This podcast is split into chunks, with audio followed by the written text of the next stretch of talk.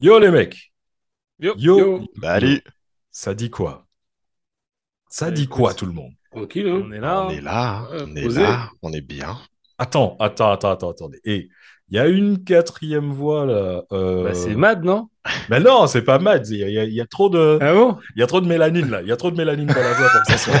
C'est trop, c'est trop suave. Tu vois, c'est... Ouais, ouais. Mais non, les gars, je suis là depuis le début. Vous, vous me reconnaissez pas Qu'est-ce qui se passe? Lui, il, il a toujours dit qu'il était noir, de toute façon. Eh oui. c'est vrai, c'est vrai, c'est vrai. J'ai encore dit hier à l'entraînement et j'ai entendu le dire encore. Mais quelle est, quelle est cette, euh, cette voix de Zucker? C'est quoi ce délire Ah. Cette voix de Eh Zouk ben. Love. c'est marrant, j'ai l'impression que c'est une voix que j'ai déjà entendue, mais je sais Ouais. pas. Ah, c'est possible, c'est possible. Il y, a des, il y a des chances que vous m'ayez entendu sans me voir. ouais. Ah, Les gars. On va, on va arrêter. On va arrêter. Moi, j'ai déjà dit aux gens, il y a un truc. Arrête, il faut commencer à nous prendre vraiment au sérieux. Et je crois que les gens ils nous prennent vraiment au sérieux dans le podcast francophone. Bah, ceux qui nous écoutent, oui. Mais ouais, les gars, ils sont pas prêts. Moi, moi sincèrement, je suis comme une, une cheville pétée. Faut pas jouer avec moi. Quand je vous dis qu'on est là et que on a dit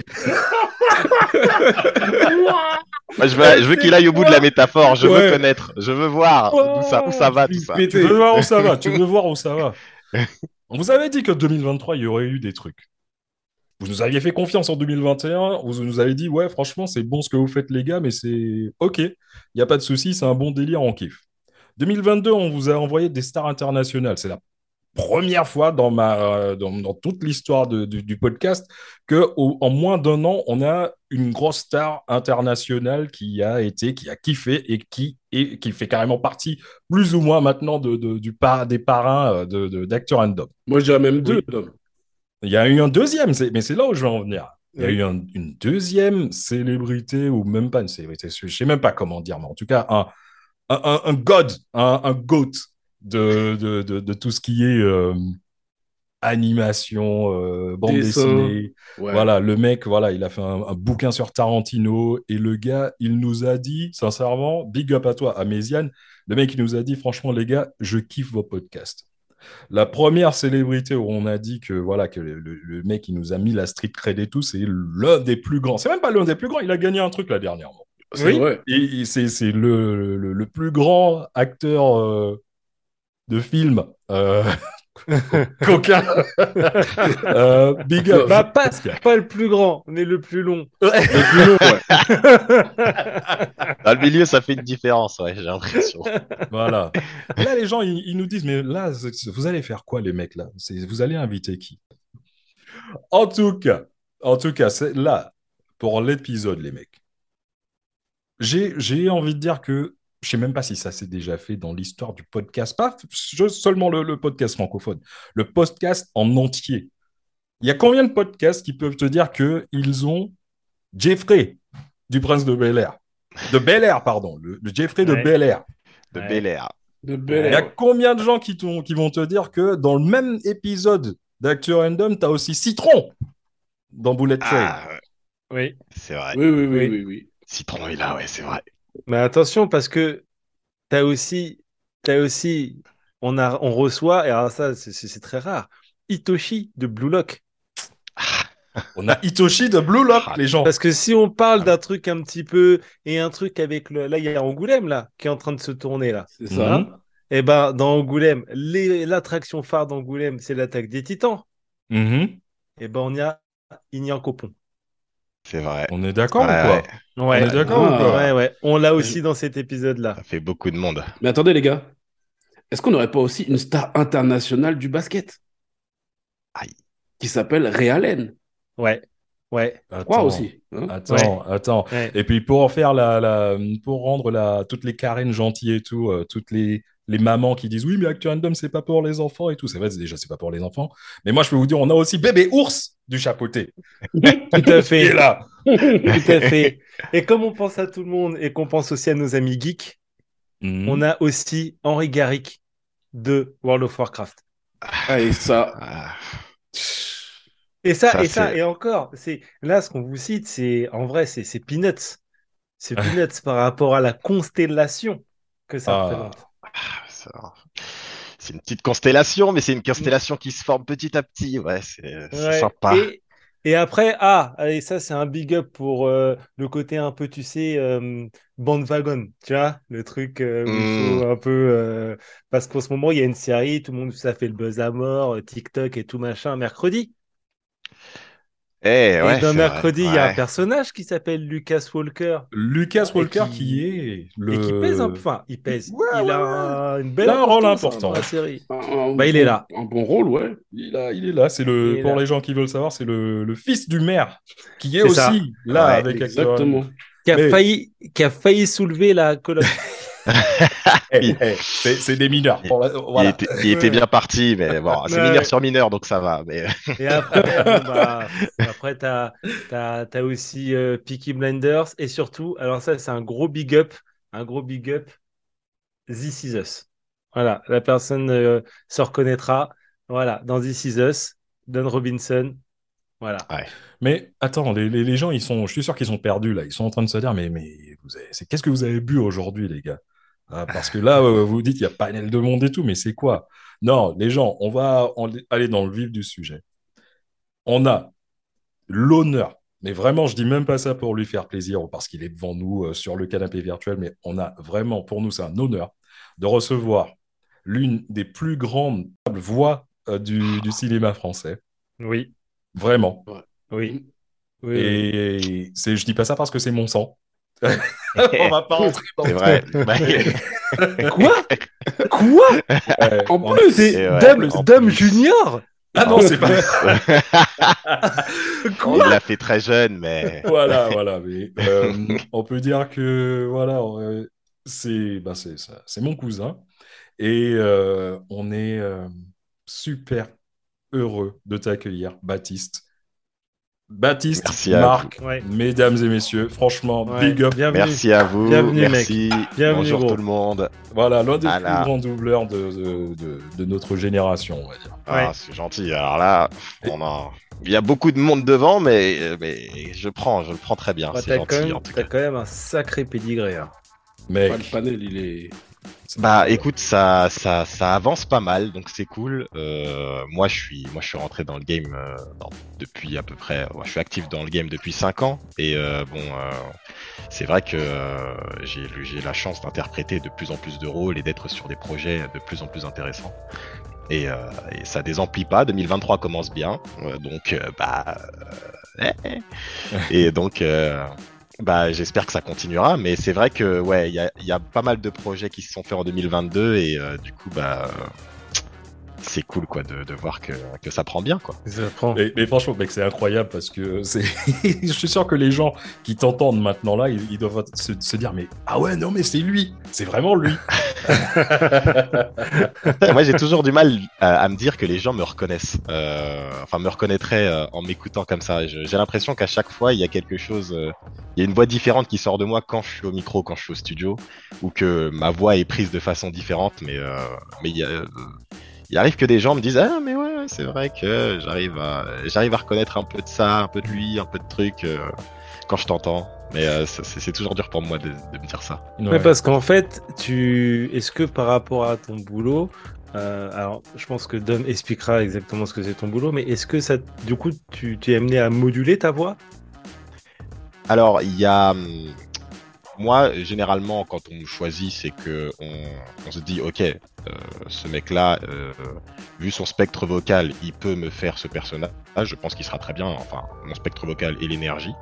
Et euh, donc, euh, selon ce que je vois à l'écran, inconsciemment, je, je me dis, ok, lui, je le verrais bien partir dans cette direction-là. Mais je module pas ma voix. Euh, c'est pas mécanique. Je me dis pas, ok, lui, je vais le prendre plus haut, je vais le prendre plus grave. Euh, c'est plus par rapport à ce que je vois, euh, à l'énergie que je vois que le, que le mec a à l'écran. Et ça, inconsciemment, ça fait changer ma voix. Hmm. Mmh. Tu vois Ouais. C'est plus comme ça que j'aborde les personnages que euh, les, les- les- les personnages qu'on me donne euh, dans les séries ou dans les projets, dans les films. Ouais, je vois ce que tu veux dire. Donc, ce qui veut dire qu'il y, a- il y a une sorte de préparation, si tu veux, un peu comme pour les, j'ai envie de dire, excuse-moi du terme, hein, pour les acteurs normaux, on va dire. Euh, comme quand ils se préparent pour un, un film. Est-ce que toi aussi, tu as une préparation par rapport à tout ce qui est doublage et tout? Alors, j'ai pas cette chance parce que euh, pour un acteur euh, caméra, euh, un acteur euh, visuel, on va dire, euh, lui, il va avoir euh, un- le texte à l'avance, euh, il va, il va pouvoir répéter ses scènes, il va pouvoir prendre, euh, pren- prendre conscience de tout ce qu'il aura à faire, euh, voilà, aussi bien dans, au niveau de la gestuelle, de la mécanique de jeu et tout. Moi, je découvre tout en arrivant en studio. Ah Il n'y ouais. a pas de préparation. Et, genre, et genre, tu vois pas ce que tu vas jouer avant. Dingue. Non.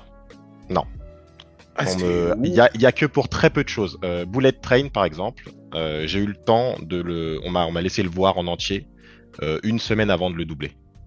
Euh, y a- donc pour certains films, certains médias, on- j'ai euh, j'ai la possibilité, Ouais, selon demande de la directeur ou directrice artistique, de pouvoir voir le média avant et de m'y préparer. T'as dû bien t'amuser à Ah, préparer Bullet ça. Train, c'était génial. c'est un film de. C'est un ouf. cadeau. Pour... Ah ouais, non, euh, franchement, je m'attendais pas du tout à ça. Et cet acteur est génial, le film va à 200 à l'heure, Ouais. ça va dans les sens. Parce qu'en fait, on- tu vois pas les œuvres, c'est dans un souci de confidentialité ou de temps? Euh, de confidentialité plus. D'accord. Euh, tout est hyp- hyper protégé. Euh, généralement, les images euh, qu'on a, même les images qu'on a quand on double sur le moment, sont ultra protégées. T'as un gros, t'as le gros logo par exemple Warner Bros à l'écran, Ah et blanc Ouais. Des fois, les images sont pas finies, c'est-à-dire que pour euh, des, euh, des, des films qui auraient des, des, des effets spéciaux, des fois on les voit pas, on voit, on voit rien. On le dit fond euh, là, oui. il y a voilà, on voit le fond vert encore ou euh, on nous dit là, par exemple, il y a euh, ton personnage fait ci, et des fois, même pour certains comédiens, moi j'ai pas eu cette, euh, j'ai pas eu à passer cette épreuve, mais certains n'avaient euh, que la bouche de leur comédien à l'écran et ne voyaient pas du tout. Pour un truc comme Le. Seigneur des Anneaux, par exemple, c'était ultra confidentiel.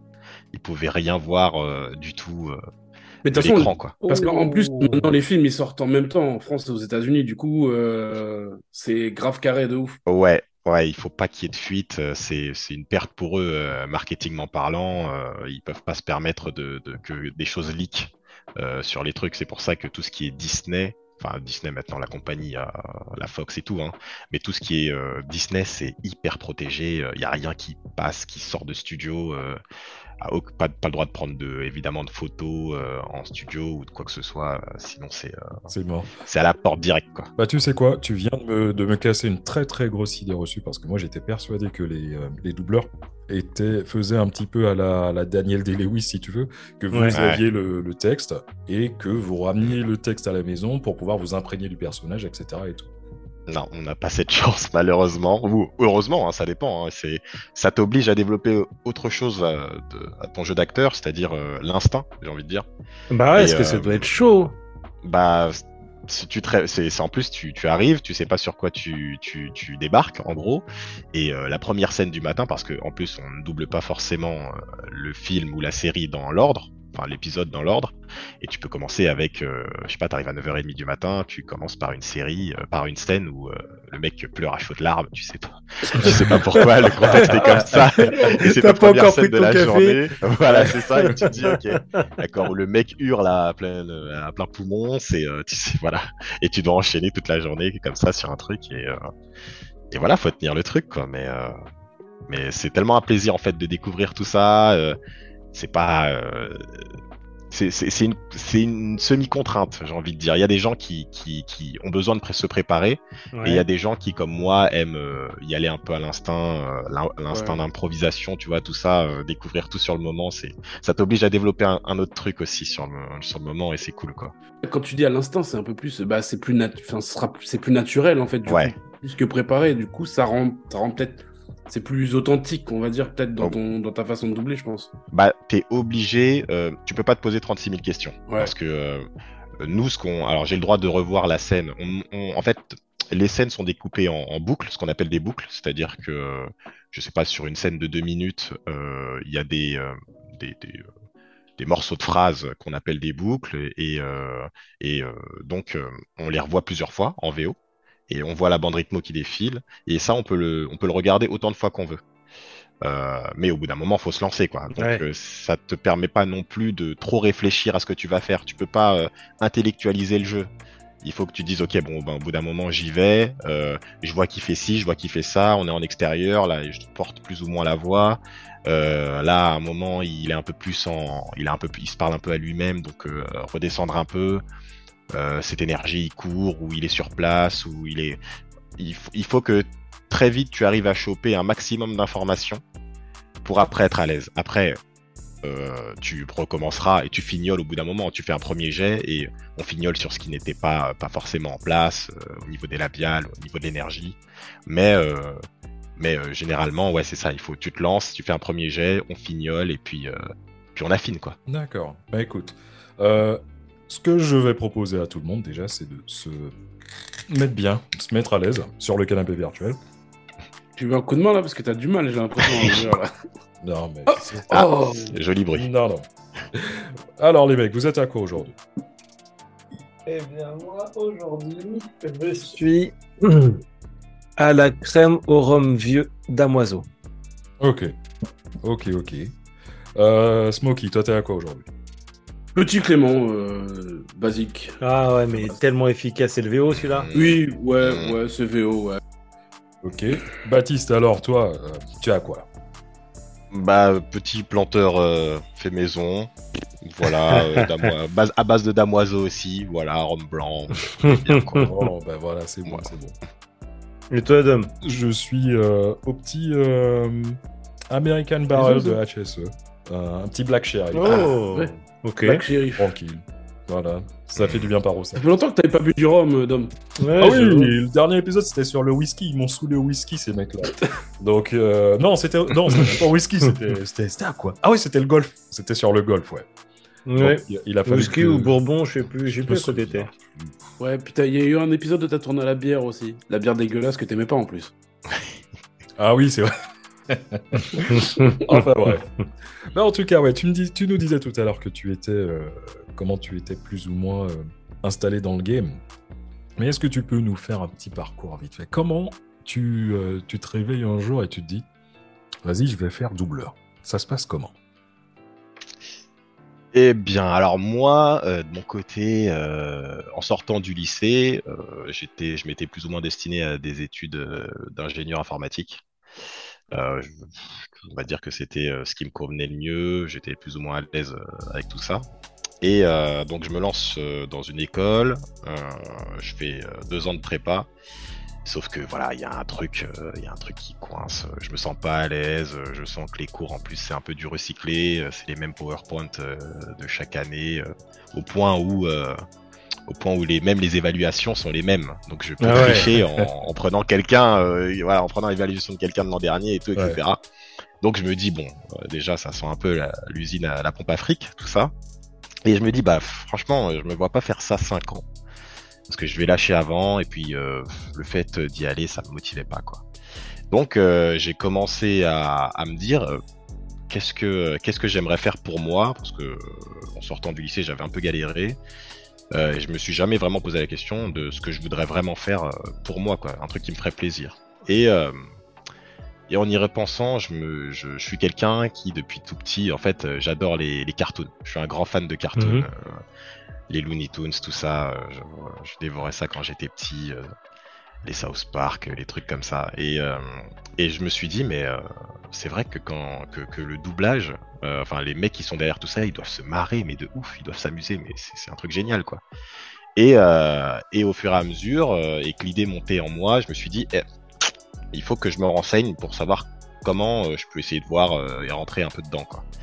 Et donc, bah, j'ai appris que le doublage, il fallait être comédien parce que c'est du jeu, quoi. Et si t'as pas une base de théâtre, une base d'acting, bah, tu t'en sortiras pas, ou ça va être très très difficile. Donc du coup, bah, euh, je me suis dit, ok, bon bah, banco. J'ai jamais pris de cours de théâtre, c'est un truc qui m'a toujours euh, plus ou moins euh, fait envie. Donc je me lance, je, je m'inscris à une formation sur Paris. Donc je fais deux ans là-bas, un truc qui s'appelle Acting International. Euh, voilà, j'ai une première approche du théâtre, euh, bon, c'est cool. T'as fait quoi? T'as fait quoi euh, en, en première approche? Alors, euh, alors là-bas c'était assez, euh, c'était assez éparse. Hein. Ils, me faisaient, ils faisaient faire des trucs. Alors t'avais des cours d'impro, t'avais euh, des espèces de cours de ballet russe. ballet russe Alors là, alors vraiment, Ouais, c'est pour l'expression physique, non Ouais. Voilà, c'est ça, ouais, un peu scénique et tout, etc. Donc, euh, il y avait des trucs comme ça. Il y, il avait, euh, il y avait quoi? Il y il y avait euh, un peu de l'étude de personnages. Il y avait, euh, on a fait, on a étudié du Shakespeare. On a, on a étudié un peu la scéno, euh, tout Donc ça. une vraie base scénique en fait. euh, C'est vraiment, ouais. vraiment euh, très, Ouais, très, ouais, très, euh, vraiment. euh, D'accord. parce que c'était c'était un cursus théâtre-cinéma. On a fait un peu de jeu devant la caméra aussi, travail des scènes. euh, voilà, une première approche un peu un peu globale de tout. C'est un peu le problème, c'est que euh, quand on te montre un peu trop de choses, tu, tu peux te vite t'y perdre quoi. Ouais, c'est Donc euh, c'est large, vraiment. Ouais, c'était c'était donc moi j'étais j'étais ravi. Hein, j'ai pu faire plein de trucs euh, en même temps, mais euh, et je sentais que j'avais aussi besoin de me centrer un peu de me concentrer sur mon jeu. Du coup, bah, j'ai repris une autre formation euh, qui ça aux ateliers Blanche Salan, pareil. Euh, j'ai fait deux ans aussi là-bas et bah c'était à peu près le même cursus. Peut-être euh, vu que j'avais déjà eu une base euh, avec euh, acting international, j'ai pu un peu plus me focus sur ce que j'avais apprécié. Donc euh, j'ai pu un peu, euh, j'ai pu un peu me centrer et j'ai un peu plus travaillé sur mon jeu. Et euh, en parallèle de ça, donc du coup, euh, par chance, une école de formation de doublage euh, ouvrait ses portes. Et donc du coup, bah, je me suis dit, oh banco, bah, je vais faire ça en parallèle. Et euh, cette euh, formation, euh, qui était à Boulogne-Billancourt, dispensait des cours de voix off et de doublage, ainsi que bah, un peu de jeu pour ceux qui n'avaient aucune approche du jeu. C'était cool, mais malheureusement, on a eu une petite tuile, c'est que le mec qui dispensait les cours de doublage était le, le directeur de l'école et euh, il est décédé. En Ah fait. merde Oh fuck. Ah. Ouais. Donc grosse tuile, grosse tuile, panique à bord. euh, C'était un peu, un peu le bordel. On a eu du coup une deuxième partie d'année assez euh, chaotique. Euh, et puis bon. Il te euh, devait pas de thunes, voilà, j'espère. Non, non, non. Euh, ça, on a pu, euh, Ouais. on a, on a pu tout faire, aller au bout du cursus. Mais euh, il y avait un sentiment un peu de, voilà, de pas fini quoi. Mm.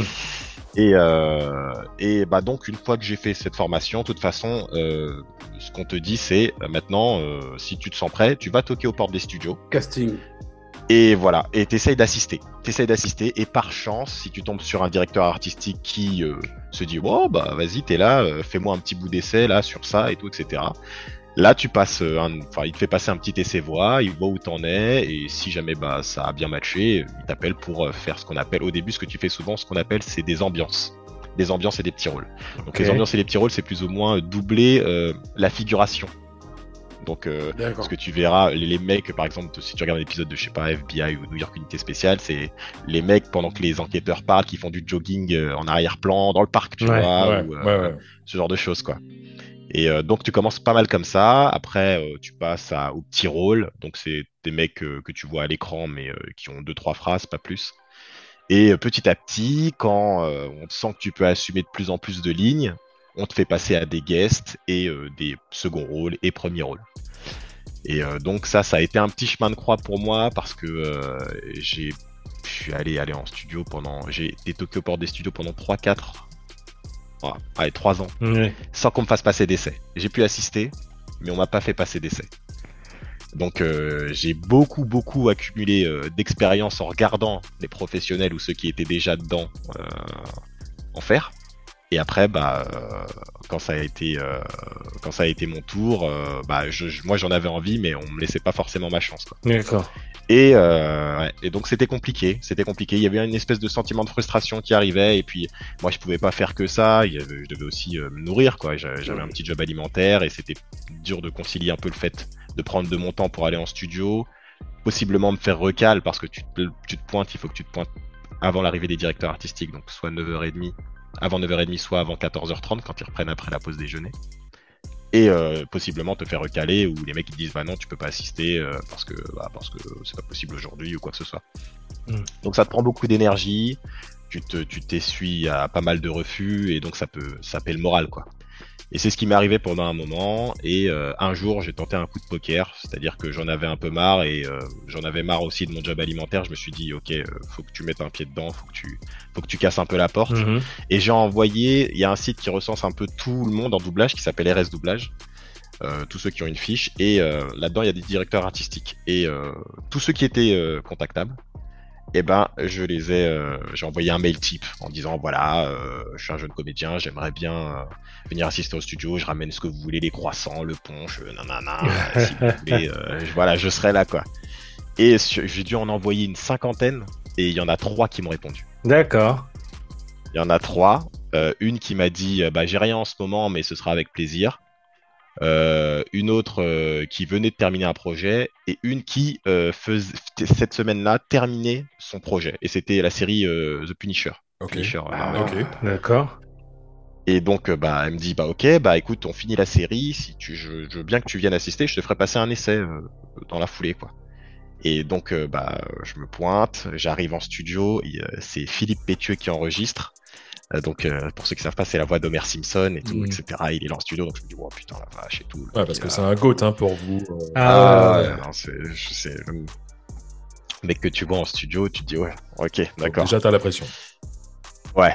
Euh, donc je suis là. euh, le mec fait ses scènes, il finit son truc et puis il part. Et euh, elle me dit bon bah ok bah tiens j'ai un j'ai un mec là, je, veux- je voudrais bien t'essayer dessus. Euh, bon la série est terminée, t'auras- ce sera pas t'auras pas le rôle hein, mais euh, mais comme ça je vois sur quoi je peux te mettre et tout. Et c'était un des flics en fait euh, de la série. Et euh, je fais la boucle et euh, ça se passe super bien. Donc je suis à l'aise et tout etc. Et elle me dit bon ouais super euh, génial. euh, écoute, euh, si, si j'avais su, euh, si je t'avais rencontré avant, euh, je t'aurais donné le rôle, quoi. Donc, euh, je Ah je ouais. ça, je me dis, oh, la vache, et Ouais, tout. c'est bah, cool, ça. Ah ouais, carrément, quoi.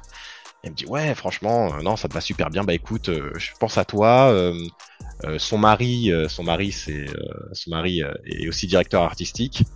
Et elle lui envoie tout de suite un message en lui disant écoute vas-y je te je fais tourner autour de moi ton nom tes contacts et tout je pense qu'il faut que tu bosses t'as l'air prêt et tout etc et deux semaines plus tard je reçois trois quatre SMS de directeurs di- de différents directeurs artistiques qui me disent bah viens sur mon plateau et tout etc j'ai entendu et de fil en aiguille ça s'est passé super bien euh, j'ai rencontré de nouvelles personnes et euh, il y a eu un effet boule de neige Ah ouais, c'est souvent ça. coup, il y a eu un effet boule de neige C'est souvent ça. Il- Hmm. en fait, euh, la plupart des directeurs artistiques ont un espèce de groupe WhatsApp dans lequel ils se font tourner Ouais. un peu Ouais. euh, les contacts ou euh, les gens quand ils ont besoin d'un rôle sur des trucs.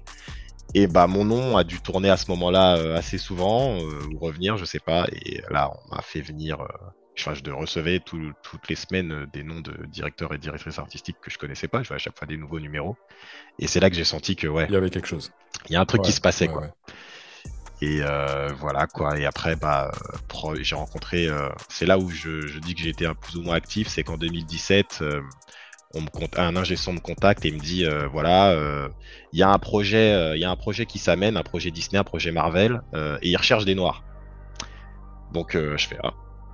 Bon, je suis plutôt au courant de l'actu, donc je me dis Marvel, Disney, Avec des Panther. noirs, avec des noirs. un Black Panther qui débarque et tout. Je me dis, oh putain, ça y est, c'est ça quoi. C'est, ça doit être un truc comme ça. Donc on me fait venir et c'était José Lucioni, le euh, défunt José Lucioni qui nous a quittés, qui euh, dirigeait euh, Black Panther 1. Et donc du coup, qui cherchait, euh, Disney demandait à ce qu'il y ait de nouvelles voix.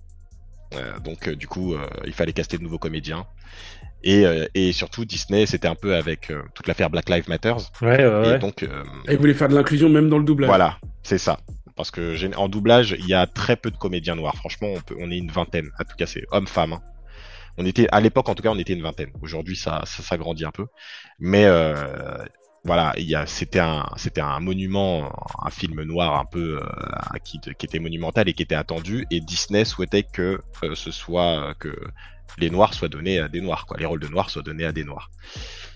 Bon, ça, on en On a- discutera ouais. parce que dans le milieu, c'est un, c'est un truc. Voilà, qui- parce que ça me fait penser. j'ai- Continue ta, ta, ta lancée. Ouais. J'ai une très grande question à te poser par rapport à ça. Ouais, On, Très, très on voit quand même un peu de bizarre dans ce, dans ce, dans ce petit Ouais. Ouais, ouais. C'est euh, ça, Ça c'est se à deux vitesses. Mais... Ouais, parce que Ouais. pour Black Panther en particulier, j'ai une question à te poser. Mais vas-y, continue. que- Ouais, d'accord. Et donc, euh, bah, euh, il, il me contacte, il me voit et tout, et euh, je passe un essai. Et, euh, et de là, c'était pour être euh, sur le rôle. euh, je sais plus comment ça s'appelle le gars. C'est euh, le mec qui est dans Nope, Nope, euh, Get Out. Oui, Ouais. oui, c'est Daniel. Et, euh, Daniel. Daniel Kalua. Ouais. Daniel Kaluuya, ouais. voilà, c'est ça. Ouais, c'est un des chefs de tribu. C'est un des chefs Voilà, de c'est tribu, ça. ouais. Donc tu es sa voix. Celui qui a les scarifications, là. Ouais. Eh bah, il me fait. Alors non, j'ai pas été sa voix, malheureusement, mais il me fait passer les essais et là je vois que le mec, il, euh, est. Waouh, bah, franchement, c'est trop bien. euh, Je pense que c'est toi qui l'as et tout, etc. On sort, je sors de l'ess- de l'essai tout heureux. euh, il me dit, il me rappelle une semaine plus tard en me disant, écoute, j'ai eu Disney France, c'est bon. On attend juste l'aval de Disney USA. Et, mais moi, je suis sûr que tu l'as à 95% et tout. Donc, euh, moi qui ai galéré, qui ai un peu, un, un peu une traversée du désert, à ce moment-là, je me dis, T'as la larme à l'œil. Ouais, T'as la larme à l'œil. Ah. Black, Black Panther, Ouais, ils ouais, sont voilà. comme ça, je débarque là, on est bien, tu vois. Et, euh, et euh, bon, il me rappelle euh, une semaine plus tard, il me dit Ah, je suis désolé, euh, t'as été validé par Disney France, mais Disney USA voulait que la voix de Daniel Kaluuya, euh, l'original, enfin la voix française, soit plus proche de la voix originelle. Et euh, tu l'as, tu, toi, ça faisait un peu plus jeune, et donc du coup, Ouais. ça les a gênés. Ils sont très match voice comme ça, euh, les États-Unis. ouais. euh, quand eux, ils ont la main mise sur le truc, ils demandent vraiment à ce que le timbre Ouais, corresponde. ouais, non, mais Ouais, c'est comme clair, ça. parce que je sais que eux, euh, aux États-Unis, ils sont vraiment dans le délire. Par exemple, si c'est un, si c'est un, un personnage new-yorkais, il faut vraiment qu'ils trouvent un new-yorkais pour avoir vraiment l'accent, Ouais. etc. Et tout. Ils sont, ils sont à fond. Ils ont, ouais, ils ont ce truc-là. Ils sont un peu plus ouverts aujourd'hui, mais euh, à un moment, c'était très, euh, Ouais, très rigoureux, quoi. Ils avaient une liste de, t'avais une liste à cocher pour euh, ce tel, tel type de personnage, quoi. Euh, et donc, euh, bah, donc je l'ai pas eu, mais il m'a fait venir quand même pour les ambiances et les petits rôles et tout, donc euh, les petits trucs, les soldats, les scènes. Ouais, mais t'as t'as fait pour Ah, Black et- Panther, gros. Mec, Et Black j'ai, Panther. voilà, Ah, premier, la première fois que j'ai eu, que j'ai eu mon nom euh, au crédité sur un film, c'était sur Black Ah, Panther. Big up à toi, donc, big up à toi. Ah, Vous voyez, quoi, une voix additionnelle. Donc j'étais content, j'ai eu ma petite victoire, et puis après, euh, de fil en aiguille, Donc c'était voilà, un quoi, peu les autres projets. la rencontre avec cette, euh, cette nana-là, c'est un peu euh, ce qui ce qui a été C'est le ça. déclencheur en fait. C'est ça, c'est tout ce qui est, c'est aujourd'hui, je, c'est grâce à elle, je pense que, euh, bah, c'est sûr même, hein, que. Moi, je l'inviterai tous les pu- au resto. Ah bah, mais je lui ramène toujours le croissant et ce qu'il faut quand, Ah, quand elle cool, me convoque et tout. Ouais, parce que Non, ça non, reste un petit monde, donc je pense que tu es toujours en contact avec elle. Ouais, ouais. Ah ouais, bah, elle me fait, elle me fait bosser, hein, et puis c'est, c'est quelqu'un. Et puis c'est vraiment, euh, c'est c'est- quelqu'un. c'est- je pense que c'est le genre de milieu où, où il faut que tu sois là au bon endroit, au bon moment. Euh, bien ça. sûr, il faut énormément de talent, mais euh, un petit peu comme on disait pour le golf, il faut aussi un petit peu de schneck. Et il faut que tu sois là. Ah, bah, c'est une question de timing. ouais. hein. Surtout Dans l'acting, euh, dans l'acting en France, quoi. C'est euh, Ouais. que ce soit les- le- on va dire le monde intermittent, que ce soit le théâtre, le, Mm. euh, les films, le cinéma, euh, le doublage apparemment aussi. Même, même pour être figurant, c'est compliqué. Enfin, Bah, en fait, euh, t'es, t'es un peu cantonné t'es à attendre euh, qu'il y ait le rôle pour toi. c'est ça. Euh, surtout quand t'es ethnicisé. Dans le- je, parle en France, hein, parce que aux États-Unis et en Angleterre, tout ça, il y a des multitudes de rôles pour tout le monde, les ethnies et tout, etc. En France, on a encore un peu tendance à coller des étiquettes aux gens. Et on voit pas tout le monde sur tous les rôles. Donc en fait, hein, ce que tu es en train de dire, c'est que pour l'instant, on sait pas dans le futur, mais pour l'instant, il est pro- peu probable que tu joues autre chose qu'un afro, quoi. Moi, en parcours mentaliste, en que- mentaliste de, de, de, de perso, etc., je me suis cru au Nigeria, en vrai. Ouais, il y a que des afros. j'ai- Il y a que ouais, des afros. Et j'ai j'ai doublé euh, des Coréens et des Japonais en rôles euh, principaux et tout. Hein. Ouais. Ah, la voix euh, du Japon, ça passe, ouais. Bah ça passait, franchement, bah ça passait très bien même en plus, tu vois. Et puis je suis pas obligé de conserver une voix, euh, une voix rauque, hein, tu vois. Ouais. Je peux m'alléger, tu vois, donc ça passe. Mais euh, il y a ce truc où, où euh, bah je suis content parce que comme tu vois, en- aux États-Unis, il y a des rôles de, il y a énormément de noirs qui jouent la comédie et qui ont des rôles, des magnifiques rôles, tu vois, vraiment. Ouais, ouais, ouais. Mais euh, je veux dire, s'il n'y avait pas de noir aujourd'hui, si ça se trouve, j'aurais pas fait le quart de ce que j'ai Ouais. exactement. Et du coup, ça joue pour toi, parce que ce que tu es en train de dire, c'est que pour l'instant, vous êtes à peu près une vingtaine dans le game. Et en gros, vous êtes à peu près une vingtaine hommes et femmes. Alors bien sûr, je vais enlever les femmes parce que je pense que c'est pas tes concurrentes directes. Mais en fait, vous êtes une vingtaine dans le game à vous partager l'intégralité des rôles afro. C'est ça. Donc pour l'instant, près ça, ouais. pour l'instant, c'est plutôt à ton avantage cette histoire. De fou. Ah bah moi c'est, moi j'ai un boulevard. Hein. Et en Moi, plus- j'ai et un en plus, boulevard t'as- pour moi. hein. Tyler Perry il a ouvert ses studios là, donc euh, il y a beaucoup plus Ouais. de films qui vont sortir. Ah bah ouais, d'ailleurs j'étais sur un des derniers films de Tyler Perry euh, sur Netflix qui s'appelait euh, Jazzman Blues. Euh, très beau film, si vous l'avez pas vu, il est sur Netflix. On va y aller, hop. Et euh... Ah ouais, du coup, faut que je le regarde en français. Ouais, ouais, moi aussi. ouais, c'est mieux. bah, gros- le film gros sera très bien en hein, mais- Alors voilà, c'est ça. Tu fais. euh, Allez, je vais rentrer vite dans le vif du sujet, on va dire. Ouais, vas-y, vas-y. Ouais. Euh, par rapport à Black Panther. D'accord Parce que j'ai. euh, bah, comme j'habite euh, en Angleterre, donc je regarde très très rarement des films en version française. Le J'habite en France, je regarde très rarement des films en version Aussi. française. Le truc qui est sympa avec Black Panther, le, truc qui est très très sympa avec Black Panther, c'est que ils ont euh, les, les artistes, euh, comment dire, les acteurs euh, originaux ont l'accent, ont un accent, euh, ont un accent africain. D'accord?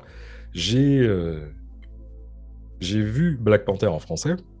Maintenant, je ne sais pas si c'est euh, la, la version euh, officielle que j'ai vue ou bien si c'était voilà, parce que j'ai vu chez quelqu'un. Mhm. Et le premier truc que j'ai remarqué, certes, tu sens quand même l'intonation, le timbre de voix, tu sens que, que c'est c'est Renoir. Mais par contre, euh, j'ai pas entendu d'accent. Non. Alors, c'est Il n'y a pas eu quoi cette explication? Parce que franchement, pour moi, c'est le- le- l'Afrique, c'est dans l'ADN de Black Panther en fait. Et j'ai- je me dis, ok, est-ce que c'est parce qu'en France, on a encore un petit peu peur du communautarisme? Enfin, de se dire Parce que voilà. n'ont pas voulu prendre risque. Et voilà, mais pourquoi C'est ce qui. Ouais, c'est un risque, Quel risque en fait? C'est ce que je comprends pas. C'est pourquoi un risque en fait? Bah, ça, a, ça a été euh, beaucoup discuté. D'ailleurs, euh, José Lucioni, le directeur artistique, euh, il était, euh, il voulait qu'il y ait de l'accent. Euh, Il était, il était d'accord pour, pour que lui il y ait de l'accent, mais je pense que c'est Disney qui n'a pas voulu prendre. Tu penses que ce c'est. Disney France qui n'a pas voulu prendre le risque? Ouais, ouais. Parce que nous, on était tous chauds, enfin tous les comédiens, on était tous chauds pour, euh, pour qu'il y ait de l'accent, mais je pense que Disney n'a pas voulu prendre le risque de tomber dans effectivement un espèce de communautarisme ou peut-être de trouver que l'accent ça, ça ferait trop Trop stigmatisant. pas, ouais, ouais, peut-être. Donc, et, et ils se sont dit, euh, tiens, on veut pas, ils ont trop peur que de l'effet Michel Leb, j'appelle ça, tu Mm. vois, de, Ah, de se ouais. dire que Ouais, mais- ah, on va retomber sur euh, sur des gens qui qui font semblant d'avoir un accent et donc du coup ça donne un faux air de d'exotisme, nanana, et, Mm. et des fois ça ça en devient peut-être euh, euh, bah, marrant quoi. Donc je pense qu'ils n'ont pas voulu jouer cette carte là. Parce que euh, parce que ouais ça leur faisait peur tout simplement mais mais euh, Dans le film Carré, ça rend bien. écoutait- Ah bah c'est génial. Ah c'est génial. Et c'est ils ont tous appris à faire un accent, enfin à travailler leur accent hein. Ouais, ouais, ouais. pour le film. Et donc ça, ça méritait au moins Bah d'être ouais, essayé. Parce que il faut dire, euh, faut dire aux gens hein, qui n'ont pas regardé Black Panther en VO, euh, les gars, vous allez avoir un choc, hein, parce que T'Challa, il, il a un accent. Ouais. Sincèrement, le mec, Ah, il a un accent. T'as l'impression Ouais, qu'il est dans le ouais. RRD, tu vois. et- Si vous Ouais. comprenez pas beaucoup l'anglais, regardez pas Black Panther en VO. Oh, tu le sous-titres pire. Ouais, tu peux le sous-titrer. ouais, D'accord, donc Ouais, c'était. D'accord, bah écoute, tu réponds, ça répond à une de, de, de mes grandes questions que j'avais par rapport à, à ça. Mm. Donc, vous avez. Ah, c'est un, c'est un regret. hein. Bah, c'est dommage, franchement, c'est dommage. C'est dommage. Mais C'est pas grave, t'auras peut-être un, un autre truc de ouf derrière. Toi, puis t'as t'as eu des beaux trucs aussi. Mm. hein. Oui, ah oui, oui, ça, oui, ça, ça. Au final, euh, bon, j'ai eu, voilà, c'est- le- les risques du métier, on va dire. hein. Tu passes des essais, c'était mes premiers gros essais, donc effectivement, j'avais, euh, j'avais, j'avais une attente là-dessus, un peu trop d'attente peut-être, tu vois, et donc, euh, bah oui, t'étais déçu, tu l'as pas eu, mais euh, il y a d'autres choses qui s'enchaînent derrière, et puis t'apprends à, à passer au-dessus, quoi. C'est, c'est- Puis tu C'est peux plus le faire Chad... quotidien. C'est c'est dommage, tu peux plus faire Chadwick maintenant. Non, Il ouais, a non, son âme, voilà, ouais. Ouais, c'est ça, c'est c'est dommage. Et c'est vrai que c'était un très bon acteur, et Putain un très beau film. ouais. C'est euh, franchement, c'est une belle perte. Moi, j'ai j'ai trouvé quelques. Il y a deux trois petits facts vite fait. hein, C'est vraiment euh, très court. Euh, mais j'ai un peu regardé là ce que ce que c'est, ce que c'est un univers que je connais pas du tout. hein. Le- le- les comédiens, les comédiens, comment dire, doubleur voix, c'était vraiment quelque chose que je connaissais pas. Et euh, j'ai découvert qu'apparemment aujourd'hui, on a 80% d'exploitation de, des longs métrages étrangers en France qui sont faits en version doublée. Et, euh, et en fait, euh, l'industrie française, au niveau du doublage, c'est environ, hein, alors bien sûr, hein, c'est toujours des, des environs, c'est à peu près 10 000 heures de programme par an. Et ça représente à peu près 150 millions d'euros en, en CA. pas mal. Ok. Et en fait, euh, 86% de ces fameuses euh, 10 000 heures, en fait, elles sont donc en anglais t'as 9% en allemand, 5% d'autres langues. Et en fait, 50% de ces 150 millions, ils sont affectés aux comédiens, 25% aux auditoria, 15% aux doubleurs. Euh, Après, tu as le reste pour la production de la bande rythmo, tu vois. Mais c'est quand même pas très très lourd. On va pas, on va pas, on va pas se mentir. Hein. Je suis pas sûr que ce soit une profession qui soit vraiment encore très reconnue. J'espère que tu nous, que tu nous feras mentir. Et- Non, c'est vrai. hein, Et dernière petite chose que j'ai que j'ai découverte que je savais pas du tout, c'est qu'en fait, ce qui est marrant, c'est que euh, il y a certains pays, notamment le, le Québec. Ce qu'il faut savoir, c'est que chaque film qui est doublé au Québec est tourné en deux versions. Mm. Donc, tu as les doubleurs francophones et les doubleurs francophones québécois. Mm. Allez. Ouais, ouais. Et en fait, quand tu envoies un film au Québec et que tu fais un doublage, tu as l'obligation de le, de le doubler en deux versions. Parce qu'en fait, le marché, apparemment, le marché des doubleurs euh, québécois, c'est un des, des, des plus puissants. Et en fait, ils font un protectionnisme euh, sur le marché québécois qui est peut-être le plus fort euh, dans le monde du doubleur. Et ça, ça tu vois, je ne savais pas du tout. Quoi. Ouais, c'est vrai qu'il y a toujours une VFQ qui sort, euh, une V- donc version française québécoise et, euh, et une version française. Ah, j'ai vu un- moi, j'ai vu un panel de films où ils te sortent des mots, Ouais. tu comprends rien. Et Ah là, ils ouais, font, bah, ouais, on fait un party dans, dans mon Mais oui. condo. Mais- c'est ça, ouais. Et c'est ça. Et en fait, et souvent, tu vois, quand à l'époque où tu récupérais les films en, c'était pas Sur du Internet. stream là, c'était du en DivX. Pirate. On appelait ça le DivX. Ouais, Ouais. ouais, c'est ça. Bah quand tu, ouais, quand tu téléchargeais, Ah, là là que t'as eu tes premières, tes premières VFQ. Parce Ouais, qu'à là, Tu vois, c'est à, à ce l'époque, moment, le c'est film à ce moment que j'avais coupé. avant. Parce Ah que oui tu travailles dans le truc, donc tu, tu dois pas censé, t'es pas censé savoir ce que c'est le DivX en fait.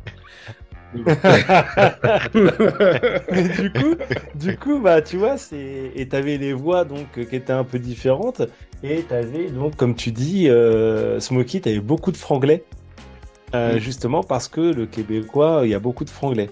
Et, euh, et ce qui est étonnant, c'est qu'il y a des films et euh, où ça te choque. Tu vois, il y a un film vraiment iconique qui moi me, me, pose vraiment problème. C'est que par exemple, ce qui est bizarre, c'est que sur certaines plateformes, ils t'imposent la VF Québec. Oui. Par exemple, lorsque sur, euh, je crois que c'est Amazon Prime ou Netflix, j'aurais envie de dire Amazon Prime. Lorsque Fight Club est arrivé sur Amazon Prime, c'était la VF québécoise qui était imposée. Sincèrement, Ah. ça doit être ça. Ah oui. Ouais. Et pour avoir vu Fight Club un nombre incalculable de fois, tu, tu peux pas me la faire. Je pense que, ouais, non, à mon avis, euh, tout ce qui passe en salle, généralement, c'est en VFF, donc version française, euh, avec Ouais. la version française française, quoi. Mais euh, il y a très peu de. Peut-être qu'il y a certains films québécois qui, eux, peuvent. Je sais pas, par exemple, euh, le film de Xavier Dolan, Mommy, je crois que lui, il est sorti aussi au cinéma en version québécoise, version. Pour garder l'authenticité du film. Voilà, c'est ça. Mais est-ce que, euh, Baptiste, est-ce que tu t'es déjà demandé en fait d'où euh, vient le, le, le, le principe du doublage euh, Être dialoguiste, est-ce qu'il y a une histoire par rapport à ça? Est-ce que tu est-ce que tu tu t'as recherché ou pas? Euh, alors, moi, de ce que j'ai pu glaner comme information, hein, Je c'est vais le mettre que- dans la sauce. Ouais, voilà, c'est ça. Ouais, de ouf. Non, moi je pense que euh, bah, tout ce qui venait euh, à- au bout d'un moment, euh, quand la télé a commencé à, à se médiati- à se mondialiser, etc., et qu'il a fallu faire venir euh, bah, des, euh, des médias euh, internationaux, euh, il a fallu les transposer à la langue française. Et euh, bah, c'est là que vient tout, ce boulot d'adaptation, etc. C'est euh, c'est du fait euh, de, pouvoir partager, enfin de pouvoir surtout aussi montrer au peuple français, enfin à tout ce qui, à tous les francophones, les médias anglais, américains, australiens, espagnols, et donc du coup, bah. Il a fallu faire, il a fallu trouver un moyen, et c'est là que le doublage a été mis en place, enfin la synchronisation, la, La post-synchronisation. post-synchronisation, c'est ça. C'est principalement, euh, c'est surtout euh, bah, Hollywood hein, euh, qui, Ouais. qui a été euh, le- vraiment le, le point fort pour- par rapport à, à cette profession. Euh, parce que bon, bien sûr, il faut dire aux gens que faut pas oublier que le cinéma en fait n'était pas, euh, il n'y avait pas de son avant. C'était euh, ce qu'on Mm. appelle le cinéma muet. Et euh, bah, il y a des mots, tu vois, que tu peux Ouais. pas dissocier, comme par exemple D'ailleurs, moi j'ai doublé euh, Jean Dujardin dans The Artist, mais vous savez pas.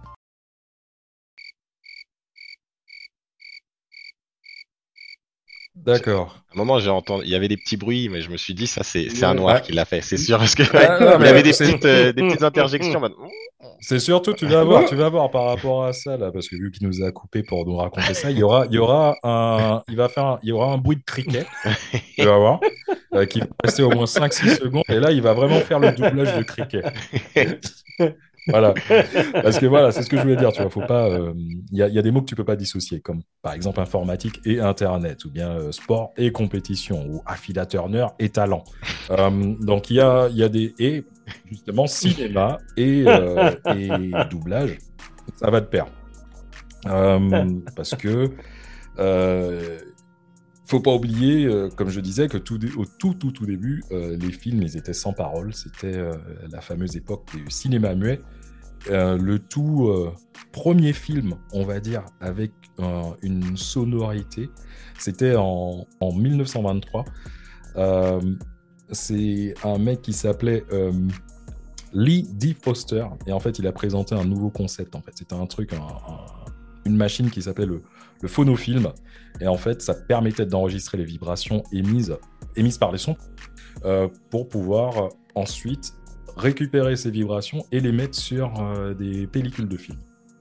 Et euh, ça a été un gros échec, bizarrement, euh, parce que la plupart des, cinémas, on, va dire plutôt des studios américains n'en voulaient pas. Tout simplement parce que pour eux, ça, c'était une technologie qui coûtait beaucoup, beaucoup d'argent. C'est exactement comme si tu étais, à notre époque, on était obligé de faire tous les films à la, à la James Cameron, tu vois. Il fallait qu'il pour ton À l'époque, tu que vois, ce soit stylé, voilà, que ce soit stylé, et que c'était vraiment trop, trop onéreux. Et c'est en 1927, il y a un réalisateur qui s'appelait euh, Alan Gosling. Il a fait. euh, le mec, il a, il a pris ses couilles, on va dire, il, a- il les a mis sur la table et il a dit Moi, je vais vraiment faire un film avec du son. Et ça s'appelle The Jazz Singer. Et. Bah, c'est mieux. Ouais, mais c'est super cringe Parce qu'en fait, c'est l'histoire un petit peu d'un d'un mec euh, d'origine euh, juive qui veut. euh, qui veut être successful, tu vois, dans, dans le, le monde de, de la musique et tout. Donc, il se fait du blackface. Et, et il chante en blackface. Mais après, bon, voilà. C'est une histoire qui commence mal déjà. L'idée, ouais. Juif, blackface, Voilà. euh, jazz, bon. Mais bon, euh, mais, mais franchement, ça a eu un gros succès, bizarrement, tu vois. Et les, les gens, ils ont kiffé. Euh, Comme par hasard. Bah, tu sais quoi, ils, ils se sont dit, les studios, ils se sont dit après, ouais, non, mais il y a grave, il y a plus qu'une demande en fait de, de- de- du son et de l'image. Il y a carrément un marché à se faire. Et s'il y a un marché à se faire, il y a des couilles en or à se faire. Voilà. Et même, du, black, et même Ah, du blackface. oui. Ah, mais Parce Blackface. qu'ils l'ont- ils ils l'ont utilisé pendant longtemps. ça. Voilà, c'est ça. Ah bah, si le premier film l'a fait, c'est. Voilà, c'est ça. Exactement. Ouais. Et euh, donc, dans les années 20, tu vois, il y a eu, bien sûr, euh, l'exportation de, de- des films hollywoodiens sur, le, sur même le vieux continent, sur euh, la France et tout.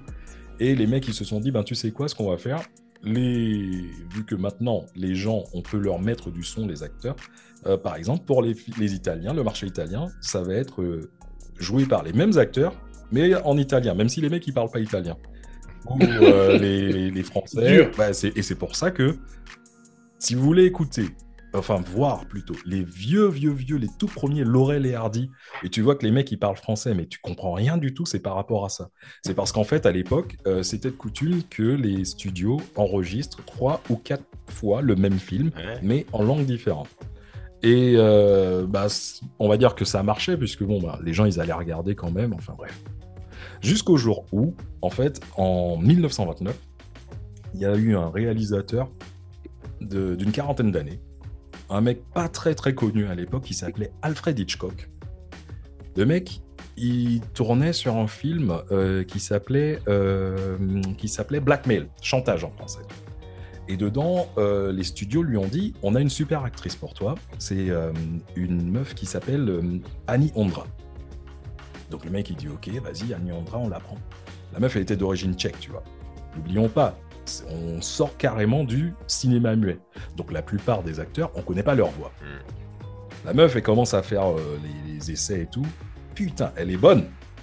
Mais, pu- mais mec, mec, mec, franchement, elle a vraiment l'accent de l'Est comme ça, tu vois. Tu dis, les mecs, le mec, il dit non, mais c'est chaud, putain.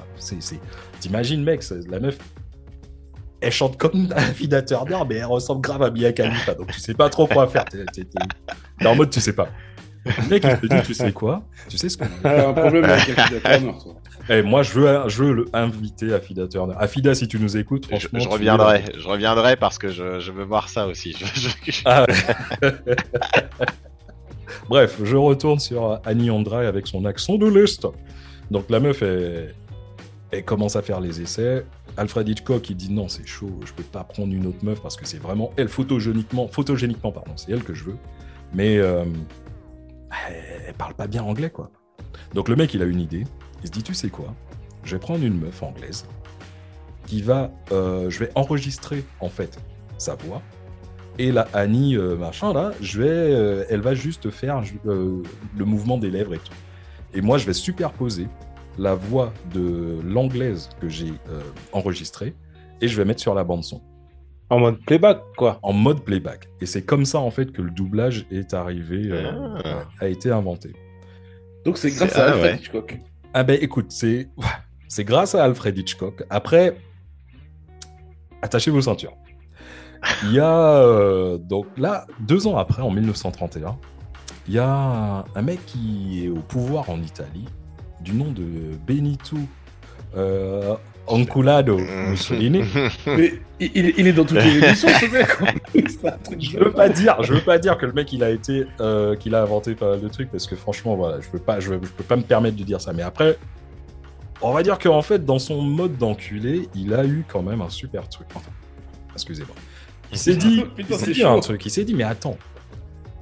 Ils étaient en train de regarder le film d'Alfred Hitchcock où il y a un de ces mecs qui, lui dit ah mais tu sais c'était même pas elle qui était là qui était vraiment sa voix tout ça. Le mec il dit ah ouais ouais on a fait ça ça ça et Benito, il dit Ouais, non, mais franchement, wesh ma poule, imagine si on fait le doublage nous-mêmes, mais tous les films américains, on les met et les dialogues, on les change et on met ça à la gloire, à la gloire de l'Italie et des Italiens. Et les mecs, ils Ah ont ouais. commencé à faire énormément de, Carrément, de- de quoi. trucs où c'est. Je je vais pas dire que c'est l'instigateur hein, de- de- du doublage, mais cette pratique, en fait, Ouais. si tu veux, c'est un peu avec Benito Mussolini Mm. qu'il y a eu le- les, les- la- comment dire, les techniques de doublage se sont vraiment améliorées. Ah, c'est lui qui a le flingue, alors c'est plus facile. Exactement. Exactement. Donc voilà, c'était ma petite, euh, c'était ma petite histoire sur euh, l'histoire du doublage. Tu vois, je savais pas du tout, tu vois. Un truc qui a rien à voir, je sais pas, tu le couperas peut-être au montage si t'as envie. Vas-y. Tu parlais d'Alfred Hitchcock, il y a quelques jours, j'ai appris une anecdote de ouf sur lui. Ça a aucun rapport, hein, mais j'ai envie de la raconter, donc je la raconte. Euh, Est-ce que vous saviez que Steven Spielberg, c'était un des plus grands fans d'Alfred Hitchcock? Ça me surprend pas parce que il- Alfred Bah, Hitchcock, il est euh, pour beaucoup de cinéastes, Ouais. c'est la référence. Et en fait, là où ça me fait penser, c'est que euh, de Spielberg, au début de sa carrière, un peu comme toi, Baptiste, il se faufilait un peu, tu sais, sur les tournages pour Ouais. observer, etc.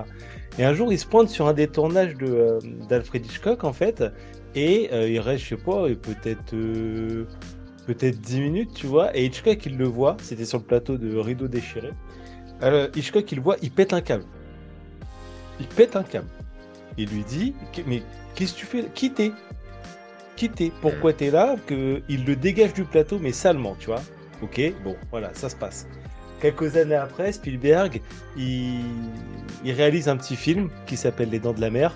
Ok, Ouais, J'en ai entendu Petit parler. succès, petit succès. parler, Ouais. ouais. Ouais. léger, hein. léger. Et, euh, et un jour, en fait, t'as un gars qui était une connaissance commune des deux qui va voir Alfred Hitchcock et qui lui dit Hey, il y a un gars là, euh, Steven Spielberg, il est en train d'exploser. Euh, t'es son fan, t'es son fan absolu. Euh, il veut te rencontrer. Est-ce que t'as juste moyen à un moment donné que, que juste là, il s'assoit par terre devant toi pendant cinq minutes et juste il veut te parler? Juste ça. Même par terre, il s'en fout. Juste, il va avoir l'occasion de te parler. Et Hitchcock lui a répondu Attends, tu parles du mec qui a fait le film sur le poisson là Il fait, mais. non, mais Voilà, le Hitchcock, a été connu pour ses punchlines. hein. Ouais. Et il lui dit, il lui dit Non, mais moi, jamais de la vie, je m'assois avec lui. Mais Attends, moi, quand je vois son film, enfin, enfin, quand je le regarde, je me sens comme une putain. Et en- parce qu'en plus, ce qui s'est passé, c'est que Universal Studios, ils m'ont payé des millions pour que je lâche ma voix sur, euh, sur une attraction. Et j'ai appris après que c'était l'attraction des Dents de la Mer. Alors du coup, bah, je me sens vraiment comme une pute. Donc il est hors de question que je parle ou que je rencontre le mec qui a fait ce film.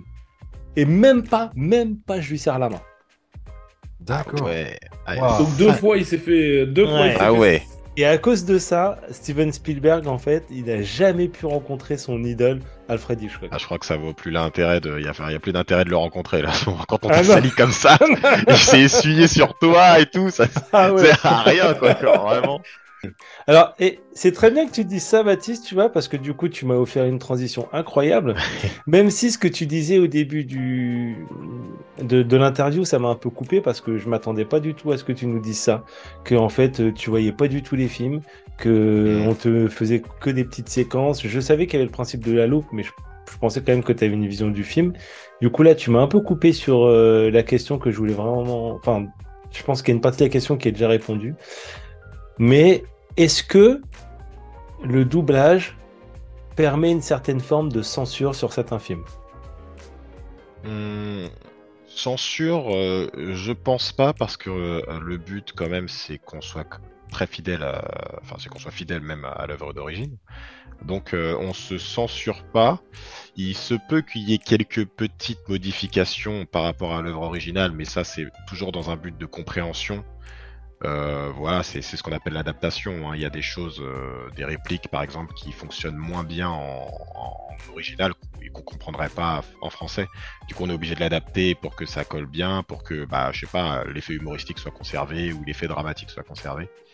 À part ça, euh, et non, on se permet pas de censure parce que, euh, bah, déjà, je pense que la France, euh, au niveau de, de, de, de ses diffusions et euh, de ce qu'elle laisse passer dans les films, euh, ça va. On n'est pas, on est, on n'est pas ceux qui, qui brident le plus de choses dans le cinéma, euh, par rapport en tout cas aux œuvres originales. Hein. Euh, Aux États-Unis, c'est pire. Ouais, Ouais, ouais, aux États-Unis, ils, ils se permettent des fois des trucs, euh, voilà. Et puis après, les pays du Moyen-Orient ou d'autres. euh, Ouais, la Chine hein, aussi. euh, Eux, ouais. eux, eux, ils annulent les Ah films. ouais. La Chine, ils ont-. La Chine, ils disent non.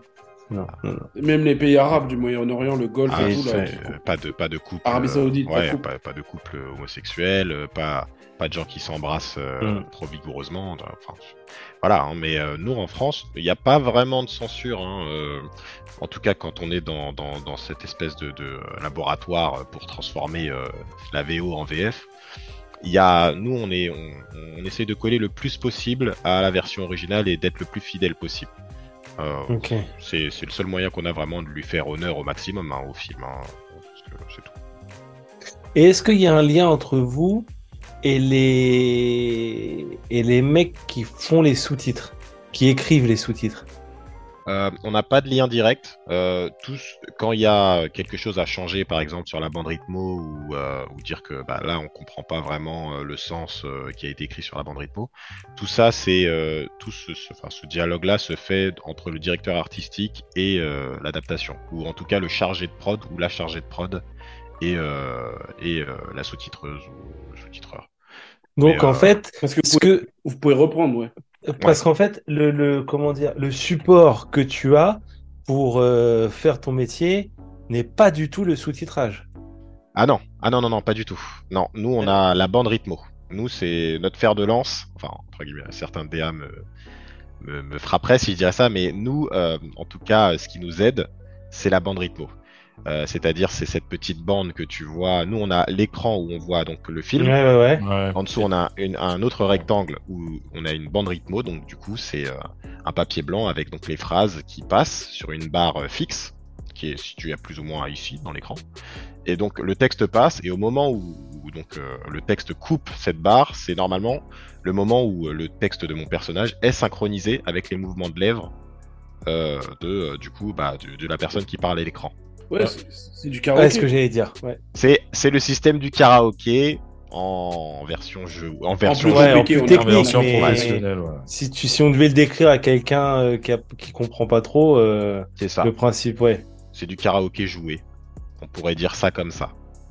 Si on simplifie. D'accord. Ouais, mais c'est plus te- on va on va dire que c'est plus technique Oui. parce que n'importe qui peut faire du karaoké. Voilà, c'est ça. Euh, Non, moi non, je y non, non, non, Je- eh non, mais je suis sûr que vous y Non, non, non, C'est juste que vous savez pas chanter. Ouais, dans c'est des vrai. trucs euh, karaoké, il y a énormément de personnes qui pensent que c'est quelque chose de facile, mais non, non. Non, qui pensent qu'ils savent Ouais. chanter, mais ils savent pas chanter. Mais faire du karaoké. Oui, voilà, si la finalité c'est de lèvres, bien euh, chanter, euh, ouais. Mais c'est- voilà, ouais, mais autre chose. euh, la, ouais. la raison pour laquelle, parce qu'il y a l'histoire de pas savoir chanter, mais c'est surtout comme Baptiste le dit, le problème avec le karaoké, c'est euh, tout ce qui est rythmé. La rythmique, Voilà. c'est quelque chose qui est, ça s'apprend ce truc, tu vois. C'est ça. Ouais. En plus de parler en rythme. Mais nous, nous, on, a, on, a, on a, comme disait Jules tout à l'heure, on a un petit peu plus de. Comment ça s'appelle? Hmm. Merde, j'ai perdu le mot. Mélanine. J'ai dû boire un peu. Peu C'est pas moi qui. Ça c'était Dom qui disait ça. Les gens qui ont le sens du rythme ont, ont plus de chances de s'en sortir dans le doublage. C'est Ouais. plus facile, je trouve. Alors voilà, bah, tu vois, c'est c'est une bonne question aussi par rapport à ça. C'est une très bonne question euh, que, enfin, pardon, c'est un- une très bonne transition aussi par rapport à, à ce que j'ai envie de te poser comme question. Est-ce que ça t'est déjà arrivé euh, des fois de regarder le texte, tu vois, et t'es là et puis tu dis, ah non. Parce que, par exemple, le truc. Ça, ça va être un trop film stéréotype, tu vois. voilà. Mais c'est surtout parce que le truc il est stéréotypé, tu vois, du style, euh, bah, vu que c'est un Renoir, parce que quoi, tu fais Mhm. principalement des films de Renoir, et là, il mange du poulet frit. Est-ce que ça t'est déjà arrivé, ne serait-ce que ne- ne- de te dire, putain, non, mais là, c'est un petit peu très, très stéréotypé, où on te demande même d'accentuer sur le stéréotypé par rapport à. Genre tonnerre sous les tropiques. Ah, Ah non, mais là, par contre, c'est génial. là c'est fait exprès. Ouais. Oui. Là c'est là c'est pour Ah, pousser le exprès. personnage. Ah, c'est génial. ouais, Tonnerre c'est sous les tropiques, c'est quoi? C'est quoi? Je connais pas. Euh, bah, euh, c'est avec euh, Iron Man, euh. Joe Black. euh, Ah oui, d'accord, fait, ok, ok, euh, ok, ok. Et il y a- y, un guest incroyable. Tropic Thunder, a- Tropic Thunder. Ouais, ouais, un, ouais. un guest incroyable qui apparaît au générique de fin et que en vrai, la première fois que j'ai vu le film, je l'ai pas reconnu. Oui, oui, oui, oui. Mhm. ouais. Sans, no spoil, mais ouais. ouais, ouais. Bah, c'est pour ça que je dis. Ouais, ouais, ouais. Est-ce que donc voilà, est-ce que ça t'est déjà arrivé des fois de, de- de lire un texte et tu te dis, putain, on- enfin, où on te demande de d'accentuer les faits? Eh ben euh, non, moi j'ai pas eu ce j'ai pas eu ce genre de demande. Dans l'ensemble, enfin même la plupart du temps, euh, l'adaptation est quand même très bien faite. hein. Euh, c'est c'est- correct, c'est précis, ça essaye de, comme je dis, de respecter le plus possible le matériel matériel de base. Mais il se peut que des fois, ouais, il y a des choses. Euh, il y a des choses qui soient pas vraiment euh, dans l'humeur du personnage, une phrase qui est peut-être un peu trop parlée et que je sais pas le mec, euh, je sais pas le mec vient du Bronx, euh, il, il deal de la coke et tout, des fois c'est un peu trop soutenu. En France, on, on, est, on, a, on, a, on a cette façon de très, très littéraire, tu vois, un peu comme si c'était un peu très Ouais. théâtreux tout ça quoi. C'est pas trop slang. C'est- C'est pas trop voilà, slang. tu vois. Donc Je- euh, et c'est je c'est suis là, le c'est là méchant. aussi, euh, c'est là aussi le boulot de l'adaptation. Je suis ça, je viens du Bronx, tu veux de la drogue, tu vois. Voilà. Il y a un peu ce, il y a un peu ce truc où, des fois, bah, tu te dis non, ça, ça va pas, ça va pas avec le rythme, ça va pas avec sa façon de parler, son franc parler ou quoi que ce soit. Et donc c'est, c'est là que, que l'adaptation se doit d'être, euh, d'être en accord avec euh, ce que nous on dirait en France ou euh, la façon dont on le dirait et tout, et euh, trouver la façon de dire la chose qui conviendrait le mieux. Et c'est ça la difficulté de, de, de l'adaptation. hein. Mais euh, généralement, on m'a jamais demandé de faire quelque chose de, Que tu n'aimes de me dire ouais euh, noir euh, noir ouais black le moise un peu quoi tu vois Voilà, si j'entends, euh, si j'entends des, des trucs du style, eh mec, les trucs comme ça, tu- c'est pas toi. C'est non non ouais. ça maintenant on s'en le- détache de plus en plus D'accord. Mais il était stylé, le. le- Ben non, mais le, le- Eddie Murphy, là, il est. ah ouais mais Eddie Murphy c'est c'est autre chose c'est euh, donc Eddie, Eddie Murphy c'est c'est Medondo. Et Medondo en fait il a pas euh, c'est ça aussi qu'on c'est là que vient cette expression un peu voix de noir qui a beaucoup été utilisée à un moment dans le doublage de se dire que ah, on va prendre euh, j'ai besoin que, que tu me fasses une voix de noir. C'est un truc qui, qui était qu'on se dit beaucoup que se disait beaucoup à l'époque je veux dire.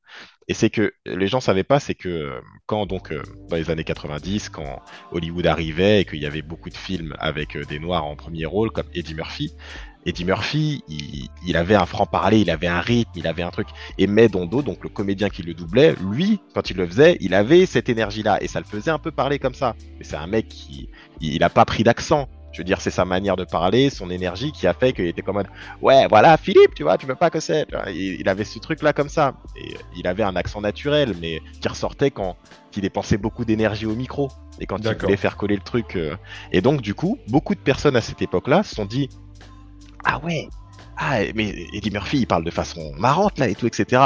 Ah, c'est peut-être comme ça que les noirs. euh, et donc, beaucoup de personnes à cette époque-là se sont dit ah, si je joue un noir, je vais le faire parler comme ça parce que c'est comme ça que les noirs parlent, quoi. Ouais. Et en plus, c'était, il y avait pas beaucoup de noirs qui avaient des premiers rôles. T'avais peut-être Morgan Freeman, Denzel, euh, voilà, Sidney Poitier, ce genre de choses, tu vois. Et, euh, et, et dans dans ce qui nous parlait le plus à l'époque, c'était Eddie Murphy. C'était un peu dans l'inconscient collectif. Et donc du coup, bah, ce dynamisme-là, euh, quand il y a eu beaucoup de films après euh, où ils essayaient plus, ou moins de copier sur la formule euh, flic de Beverly Hills et tout, ils se sont dit ok bah on a besoin d'un noir dynamique, on va pas reprendre la voix d'Eddie Murphy, du coup on va te mettre toi dessus. Euh, et toi, vas-y, tu peux me faire un, peu truc, un petit truc à la Eddie Murphy. Et donc tous les mecs disaient, eh mec, ouais, c'est génial ce que tu fais, tu vois, j'adore euh, ta Mm, façon ouais. de faire, le Mm, boucher, mm. tu vois, tout ça. Par, ex- par exemple, euh, euh, Chris Tucker dans le cinquième élément. Ouais, alors, Mm. ouais, c'est ça, c'est autre chose. pas, je trouve pas que ce soit une vraie voix de Black. Je trouve que c'est vraiment une voix de. Ah je, je trouve pas que ce soit une vraie voix de Black. Ça, je- ça, je sais pas, ouais, encore, parce que euh, Si, je crois que oui, oui, oui, si, si, moi, pour moi, c'est une voix Tu de blague. euh, la voix de- Moi, ça de- fait de plus euh, une voix, une voix d'hystérique, de gay Ouais, c'est hystérique. ça. ouais, Mais, Ouais. mais black, Ouais. Et qui est pas gay. parce qu'il y en a. Parce qu'il Ouais. est pas gay dans le. non, Mais ça fait gay. vraiment, Non, ça donne vraiment cet euh, esprit-là. Ouais. L'esprit, tu sais, un peu gay. hein. Ouais, ah, ouais. un peu folle, ouais, folle ouais, perdue, excentrique, Ouais, euh, voilà, c'est c'est plus ça. à ça que ça me fait penser. C'est vrai qu'il y avait beaucoup ça. Mais bon, après, le réalisateur est français, donc bon, Ouais, ouais, ouais, Luc, Be- Luc Besson, il avait, ouais, ouais, c'est- il avait ouais, une vision peut-être. ouais, hein, je c'est- sais pas, il voulait peut-être coller un peu au style d'Hollywood, tu vois, et donc il Ouais, s'est un peu, pense. le cahier Ouais. des charges disait, bah, le noir doit être Parce un que peu Chris fluide. Tucker, il, il, il met des robes et tout dans le, Ouais. dans le, dans le bordel. Ouais, c'est vrai que. Ouais, mais après, Avec des roses après et il est en mode icône de la mode. Ouais, Donc euh, c'est pas. Ouais, Mais- c'est vrai. ouais, il mais- joue sur les... Mais je te rappelle après, ouais, mais après c'est le film qui jouait sur les codes parce que regarde euh, même, euh, ça, euh, comment dire et comment ils sont tous habillés. C'est quand même Jean-Paul Gaultier qui a fait Oui, les costumes. Gaultier. Donc en Ah fait, ouais, bah oui. Jean-Paul Gaultier, lui, il casse les codes. C'est vachement androgyne son truc. Euh, les femmes portent Mm. des pantalons, les hommes portent des jupes. Mm. Même tu regardes Corben Dallas, euh, il y a des moments dans le film où il a des tenues complètement improbables. Euh, je, je suis pas sûr qu'on puisse vraiment prendre ce, ce rôle-là. Cet exemple. Chris Tucker dans le film, dans le film en ang- Chris Tucker dans le film en anglais, par contre, il a, il- tu vois, Oh, il a, il a une voix aiguë en français. Ouais. hein. Ah, en anglais, Ouais. pardon. En anglais, il a une très voix très aiguë. En Je suis anglais, pas sûr ouais. qu'on. Ouais, je sais pas. Je, Ouais, je le vois un a- peu comme un ovni, moi, celui-là. Alors, tu vois, moi, Ouais. je, vais, je vais te dire un truc par rapport à tout ce qui est euh, Renoir, machin, etc. Tu vois, comme on parle de ça. Euh, J'aurais vraiment aimé savoir quelle a été ton, ta réaction lorsque tu as vu, euh, lorsque tu as reçu le, le, le, le scénar, on va dire, de Bel Air. Parce que je vais t'expliquer, pour moi, le problème que j'ai eu pour Bel Air. Mm. Et, et franchement, devant toi, tu vois, devant mes, devant mes bros, t'es mon cousin, devant mes bros, moi je te demande pardon. Je vais te dire, je vais t'expliquer pourquoi. Je l'ai pas vu et il y a quelqu'un qui est en train de me faire changer d'avis. Écoute, je suis sûr que tu ne l'as pas vu exactement pour la même raison que moi. Lorsque j'ai appris que il refaisait Bel Air, en fait, il faisait une adaptation du Prince de Bel Air, mais version, euh, on va dire contemporaine, je me suis dit non, franchement, Ouais, crucifix, arrêtez, c'est du, c'est du n'importe quoi, je ne veux pas participer à ça. J'ai ensuite euh, compris que c'était un drama, que c'était pas du tout un truc, euh, que c'était pas du tout un Ouais. truc euh, marrant ou quoi que ce soit. Je me suis dit, Hmm, ok, sincèrement, j'a- j'arrive pas, je, je comprends pas le, le délire et tout, patati patata. Gars, ensuite j'ai vu que j'ai vu que mon cousin était faisait la voix française de de, de Jeffrey dans, dans le film. Je me suis dit, ouais, Bah, faut, faut, faut, faut- voilà, c'est la famille, tout ça, il faut, il faut faire quelque chose. Mais en tout cas, j'ai regardé le truc. Mm. Je me suis dit, waouh, ok, là c'est du lourd. C'est vraiment, vraiment, vraiment du lourd. Et euh, quel a été pour toi en tout cas toi qui as vraiment été dans, euh, dans le, le- le délire, en fait, toi qui as participé à ce truc, quand on t'a proposé le rôle de Jeffrey, quelle a été ta réaction déjà en premier quand tu as appris que tu devais faire la, le, le- le Bel Air, mais Bah. la version contemporaine? Euh, déjà, euh, donc, euh, euh, alors, j'ai pas vu entièrement la série, donc blasphème. Déjà, Oh. voilà. ouais, Laquelle, Alors- laquelle La non, première non, ou le Bel la Air, deux- Bel Air, euh, ouais. Ah, Ok, euh, mais t'as t'as fait dedans. j'ai ta- oui, j'ai, j'ai vu Ouais. toutes les scènes, euh, j'ai vu, ouais, je connais Le le, pire, c'est contexte de, des- de mes trucs, mais T'es dans tous les ouais, épisodes. ouais, ouais, c'est ça le truc en plus. Donc je sais plus ou moins euh, Ouais. le fil rouge. Moi, je connais le fil rouge de, de la série et tout, etc. hein, mais j'ai pas encore tout regardé. D'accord. Donc pour avoir une idée d'ensemble et surtout entendre les copains, comment ça se répond et tout, tout ça, j'ai pas vu le, le produit final, quoi, en gros. Mais euh, déjà, c'est Jonathan Dos Santos qui, euh, qui s'est occupé donc euh, du coup de, de la direction et qui m'a annoncé que voilà, il recevait un gros projet, qu'il recherchait des jeunes voix, qui voulait mettre le plus de, de frères et de sœurs là-dessus et tout, etc. Et donc il s'est fait un beau cast et tout, tout le monde, est- je trouve que tout le monde colle super bien sur son rôle. Et il m'a dit bah alors j'aimerais t'essayer. Au début, il voulait m'essayer sur, il voulait me mettre sur Carlton. jazz, jazz. Ok, sur Jazz. Ah, ok. ouais. Et euh, Ouais, il ouais, m'a dit bah je suis, un- t'es un peu trop lourd. Euh, et euh, je, je- du coup, je vais, euh, je pense que je Enfin, te trop lourd, faut dire aux auditeurs, t'es trop lourd, ça veut dire t'es t'es trop. j'ai ouais, une voix, ma, voilà. ma- ma voix faisait pas assez jeune. Et quand je lui ai, il Ouais. m'a dit est-ce que tu peux faire jeune et tout, je lui avais envoyé des extraits vocaux. Il me disait ah je sais pas ça ça va peut-être être euh, ça va peut-être être un peu un peu fake quoi. Donc euh, il m'a dit bah je vais te- je vais te mettre sur quelqu'un d'autre. Et donc là le jour J je découvre ok bah voilà t'es Jeffrey. Et là je fais oh les gars euh, génial quoi tu vois donc euh, en plus c'était Medondo qui le faisait euh, donc euh, du coup euh, Mm, dans mm, la mm. série sitcom. Et euh, donc du coup, bon là j'apprends que c'est un tout autre Jeffrey. Hein. Là on est vraiment sur un homme de main. euh, C'est dark, voilà. c'est super dark, dark. voilà, voilà, Ouais, c'est ça. c'est- super un dark, Dark, Mec, ouais. tu sais pas comment. euh, Ouais, il faut dire aux gens, en fait, c'est ça le truc, c'est que c'est c'est- c'est- Ouais. c'est super dark, en fait. Là c'est c'est plus C'est dur. un Ouais, vrai ouais. drama, quoi. C'est C'est c'est là qu'a été, été fort en fait de refaire le truc. C'est, je trouve que il y a beaucoup de reboots qui sont faits et qui sont pas vraiment, euh, qui sont faits vraiment que pour un peu en mode cash money, tu vois. T'as, Mm. euh, on va, on va surfer sur la nostalgie des gens et tout. Là vraiment, ouais. En plus c'était Will Smith aux manettes, à la prod euh, et à la réal, donc euh, il- le mec avait une idée de ce qu'il voulait faire. euh, et je trouve qu'il s'en est très bien sorti. T'as Drake euh, à la BO, euh, franchement, Ouais, ah, quoi, genre le mec s'est entouré, ouais c'est incroyable. Et euh... ah ouais, bah ouais, c'est ça, c'est ça. Mais c'est ce qu'il fallait en fait, parce que euh, c'est vrai que tu te rends compte que quand tu regardes bah, le synopsis du Prince de Bel Air dans la sitcom, tu te dis ah ouais, bah oui, c'est un enfant à problème. Et il transporte le ghetto avec lui à Beverly Hills et tout, etc. Et tu vois un peu un choc de culture par rapport à sa famille, par rapport à l'endroit où il vit, par... voilà, tout ça quoi. Mais le mec traîne quand même des bagages derrière lui. euh, son père l'a abandonné. euh, Mais en, ouais, mais en tout cas, franchement, devant, devant mes, mes, mes, mes bros et devant tous les auditeurs et tout, je te dis, mec, sincèrement, je suis désolé d'avoir craché sur votre projet. Ah ben non, mais tout le monde. ah, non mais franchement, bah de toute façon, quand on t'annonce qu'il y a une série que t'as kiffé quand t'étais jeune, tu vois, euh, va revenir sur le devant de la scène, t'as toujours peur. Moi, euh, peu importe le reboot du truc, je me dis ah ouais, mais pourquoi, pourquoi vous faites ça? Déjà, t'as peur que bah, que ça fasse pas honneur au, au projet euh, d'origine, quoi, tu vois. Euh, t'as peur que du coup, bah, tu, tu te sentes moins investi dans le truc et qu'il salisse en fait le projet de base. Tu Euh, vois, c'est ça, c'est ça que je veux savoir en fait, parce que le Jeffrey que qu'on connaît avant et le Jeffrey de Bel Air, c'est Ouais. deux mecs différents. ah, c'est deux Donc- mecs complètement différents, ouais. Toi, toi, t'arrives et tout, et on te dit en fait, Jeffrey, il fait ça, ça, ça, ça, ça. Le mec, il tout. Va, va dire au, va dire au nouveau Jeffrey de te Ah, ben. lecture, hein. Il-. Les œufs, c'est, il va les briser, mais tu sais, tu sais pas d'où ils vont sortir, à mon avis, tu vois. Moi, en tout cas, j'ai grave kiffé et, euh, et je vais, je vais la. Et tu sais quoi, pour le plaisir, je vais la re-regarder, mais en français. Ouais, on, est- on va commencer la saison le plaisir. 2, si vous voulez tout savoir, bon, je peux vous le dire. Et ça commence, la, la saison 2 euh, arrive dans un mois. Ouais. Euh, on- ouais, ils vont diffuser les épisodes au, au compte-goutte, je crois. Mais euh, on va commencer à doubler la saison 2 euh, au mois de mars.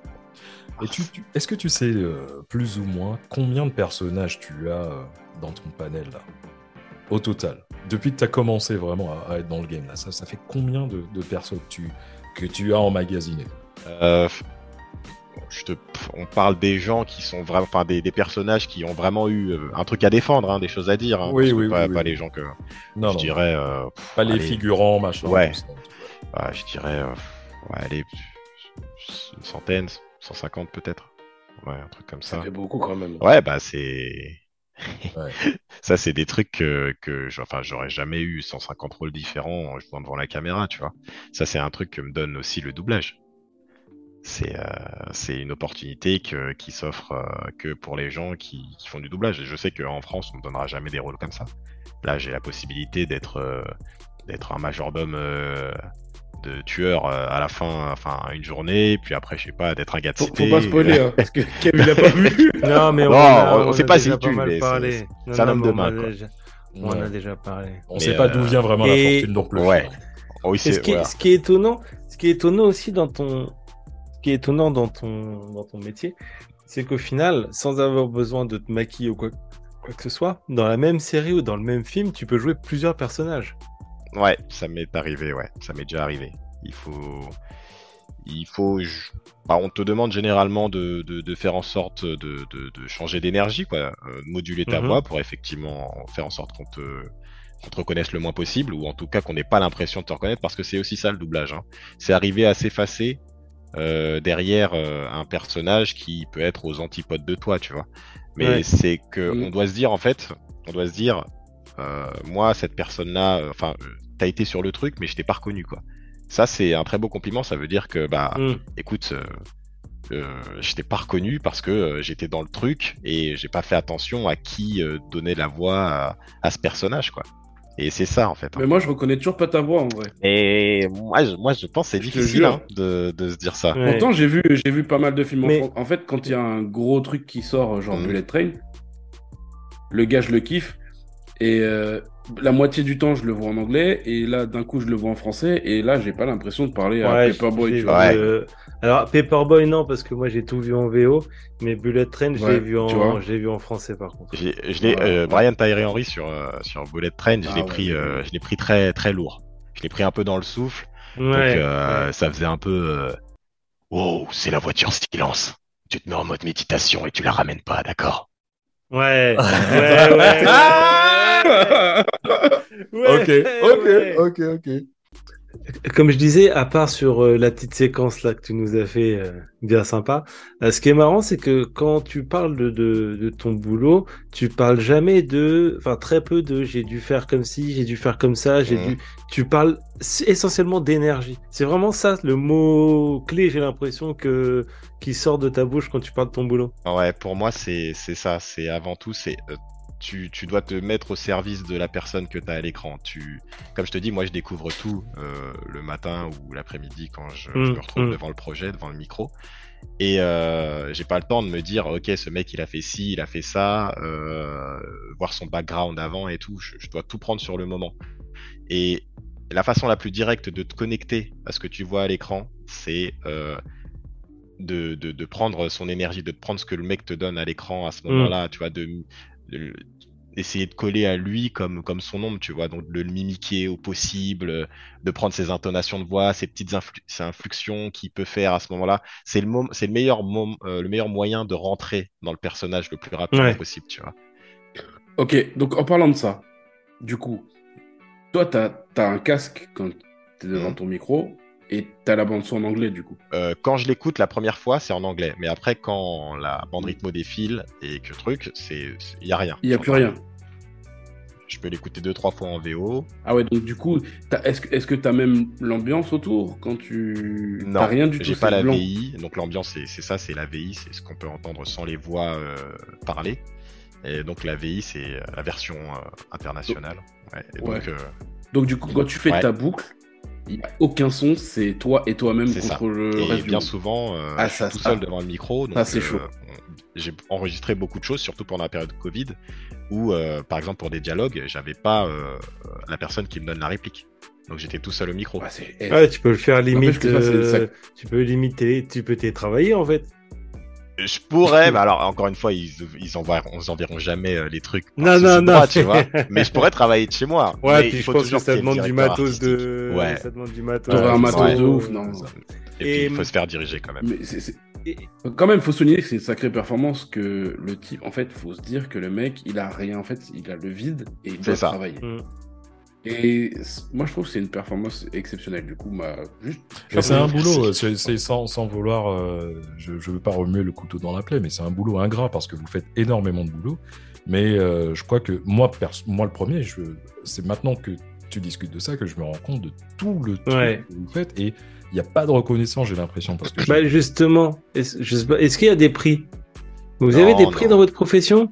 Non, non, il n'y a, pas de, a pas de César du meilleur euh, comédien de doublage. Ah ouais? comme ça, non, non.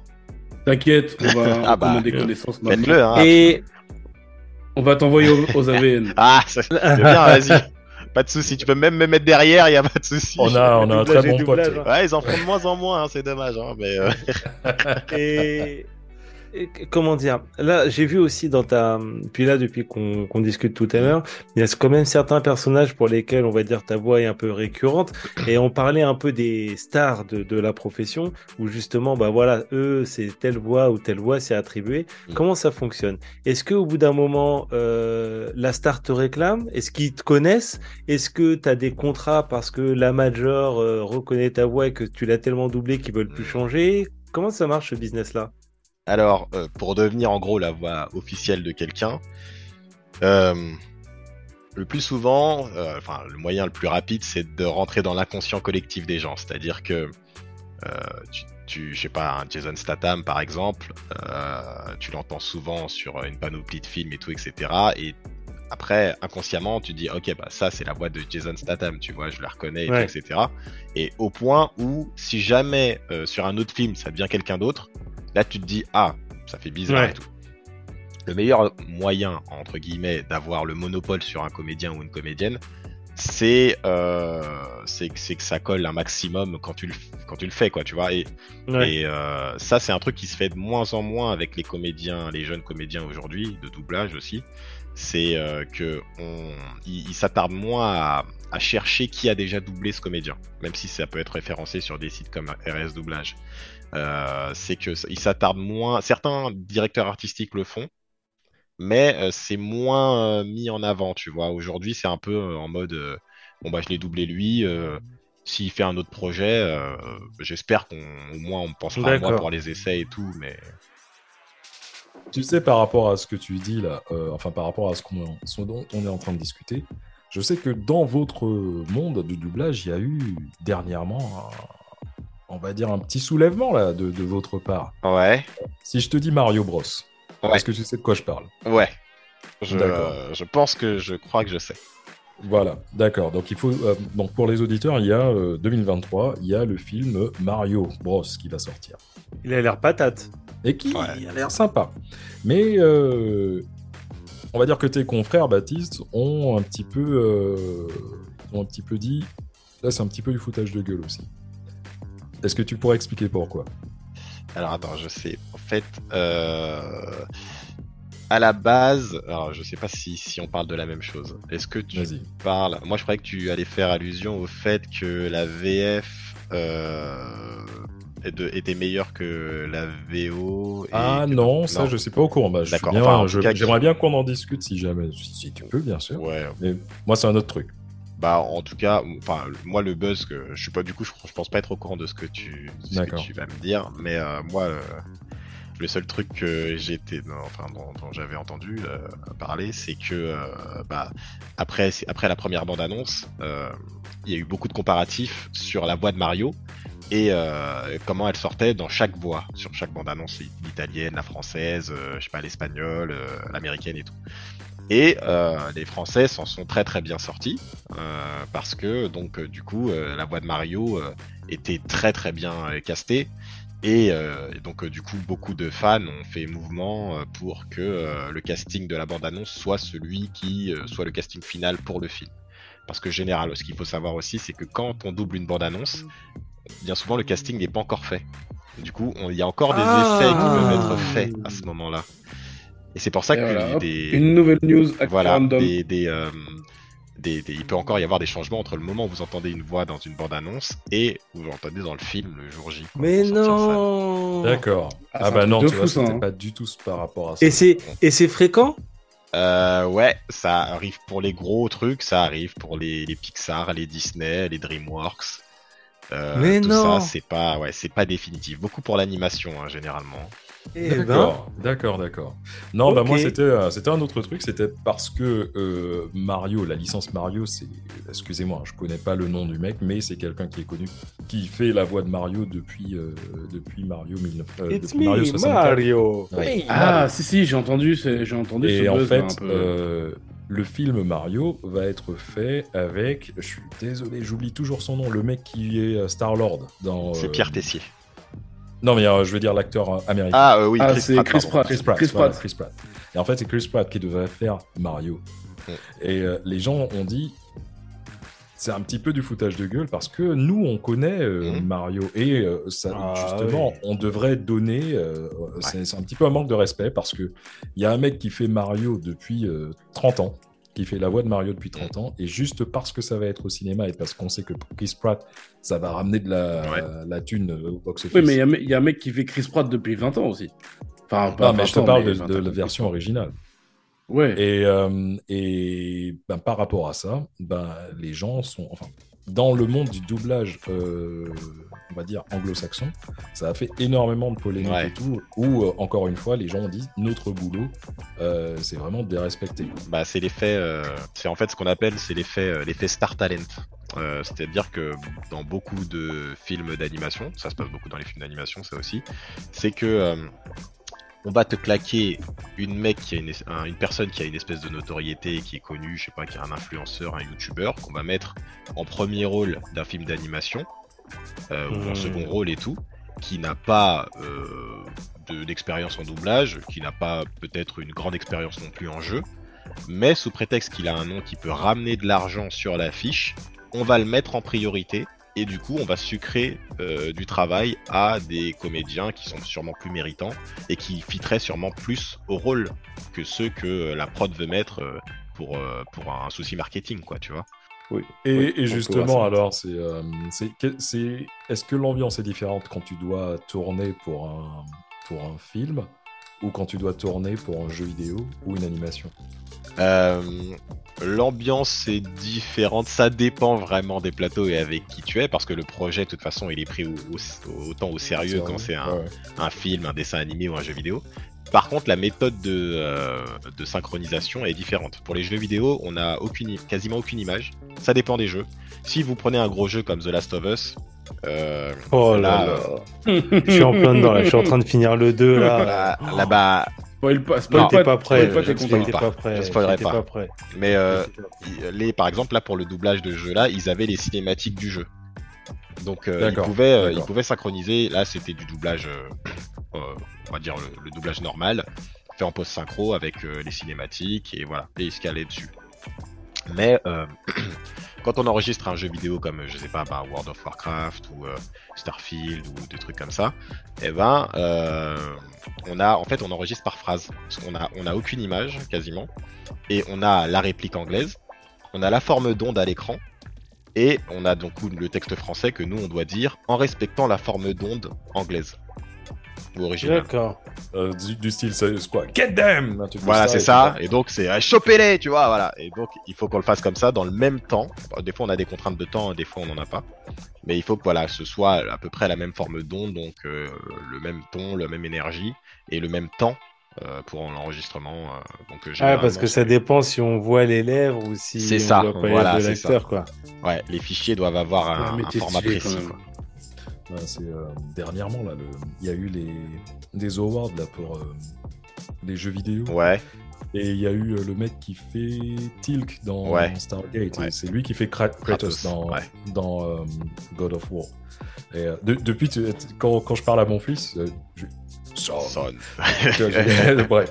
Et, euh, et lui, euh, Mais justement. moi, j'aimais bien cet acteur, c'est Christopher Ah oui. Judge. Bah, il Ouais, a voilà, sa carrière, Judge. mais Mais peut-être que grâce à, Là, il se rattrape que bien, grâce ouais. à ça, Ouais, peut-être que voilà, peut-être Ouais. que grâce à, à ça, euh, ça va un petit peu mettre euh, le, le- un petit peu plus de, de projecteurs sur ouais, votre sur lui, ouais. profession, Ouais. mais sur votre profession surtout, parce que il a fait un vrai, un vrai Ah bah, travail hein, par rapport à ça. c'est c'est gé- génial, hein, franchement, son, son, son rôle, son jeu, ils sont géniaux. Moi, Bah. j'ai adoré, je suis sur le 2 toujours là, euh, mais euh, le Moi, premier quand pour on- moi, ça a été génial. Quoi, le, le moi, Ragnarok quand on parle Ouais. de... D'accord. quand on parle de quand on parle de doublage, euh, moi je reste quand même sur Marc Hamill quoi. Euh, avec euh, son interprétation de, de- du Joker, Joker, dans la série ouais. animée quoi. Ouais, ouais, bah, Ouais. Moi je enfin je trouve ça complètement ouf. C'est, C'est enfin pour moi c'est c'est ça fait je pense que alors je sais pas si je pense que oui je pense que vous avez des stars et des icônes dans votre métier mais je pense que ce gars-là il doit être quand même relativement bien placé Ah bah Marc Hamill, c'est un mec qui peut tout faire. Et surtout, c'est pour moi, c'est un mec que c'est un mec qui est un geek en fait, qui tu vois, qui ouais ça, ça se voit que ce mec, euh, dans tous les projets dans lesquels il a participé, il était investi à 200%. Ouais. Il a kiffé. Il, Ouais. ouais, il se donne à fond, et aussi bien à- à- dans les projets dans lesquels il est qu'avec sa communauté de fans, que truc. ouais Il s'investit dans, dans le storytelling, il s'investit dans, dans, dans, dans l'histoire, dans, dans le scénar, dans tout. Euh, c'est Mm. vraiment un mec qui veut que, euh, bah, que tout prenne une bonne direction. Tu vois, euh, Star Wars, euh, qui l'a mis au plus haut, euh, Ah oui. il était dégoûté de la direction que prenaient euh, les derniers films et ce qu'il faisait de son perso, etc. Mm. Il a essayé, il l'a dit dans plusieurs interviews, il a, il a essayé de. Il a essayé de se battre avec Disney, euh, de dire qu'il prenait la mauvaise direction, que l'esprit Star Wars c'était pas ça.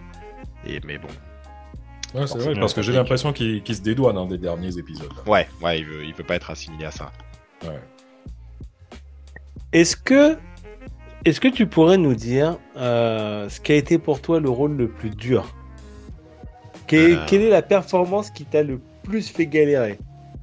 Pas forcément le plus dur dans le sens euh, enfin je sais pas pas mettre des hiérarchies, tu vois, pas mettre des hiérarchies, mais le truc qui, voilà, ou le truc où tu te dis, waouh, là, ouf, Euh, le plus dur, euh, moi, moi, j'ai, moi, je, suis quelqu'un qui a beaucoup d'énergie, donc les, les, les rôles où c'est calme, où il faut, il faut essayer d'en montrer le moins pour en Mhm. dégager le plus, c'est les choses pour moi que je trouve le plus dur à, à interpréter.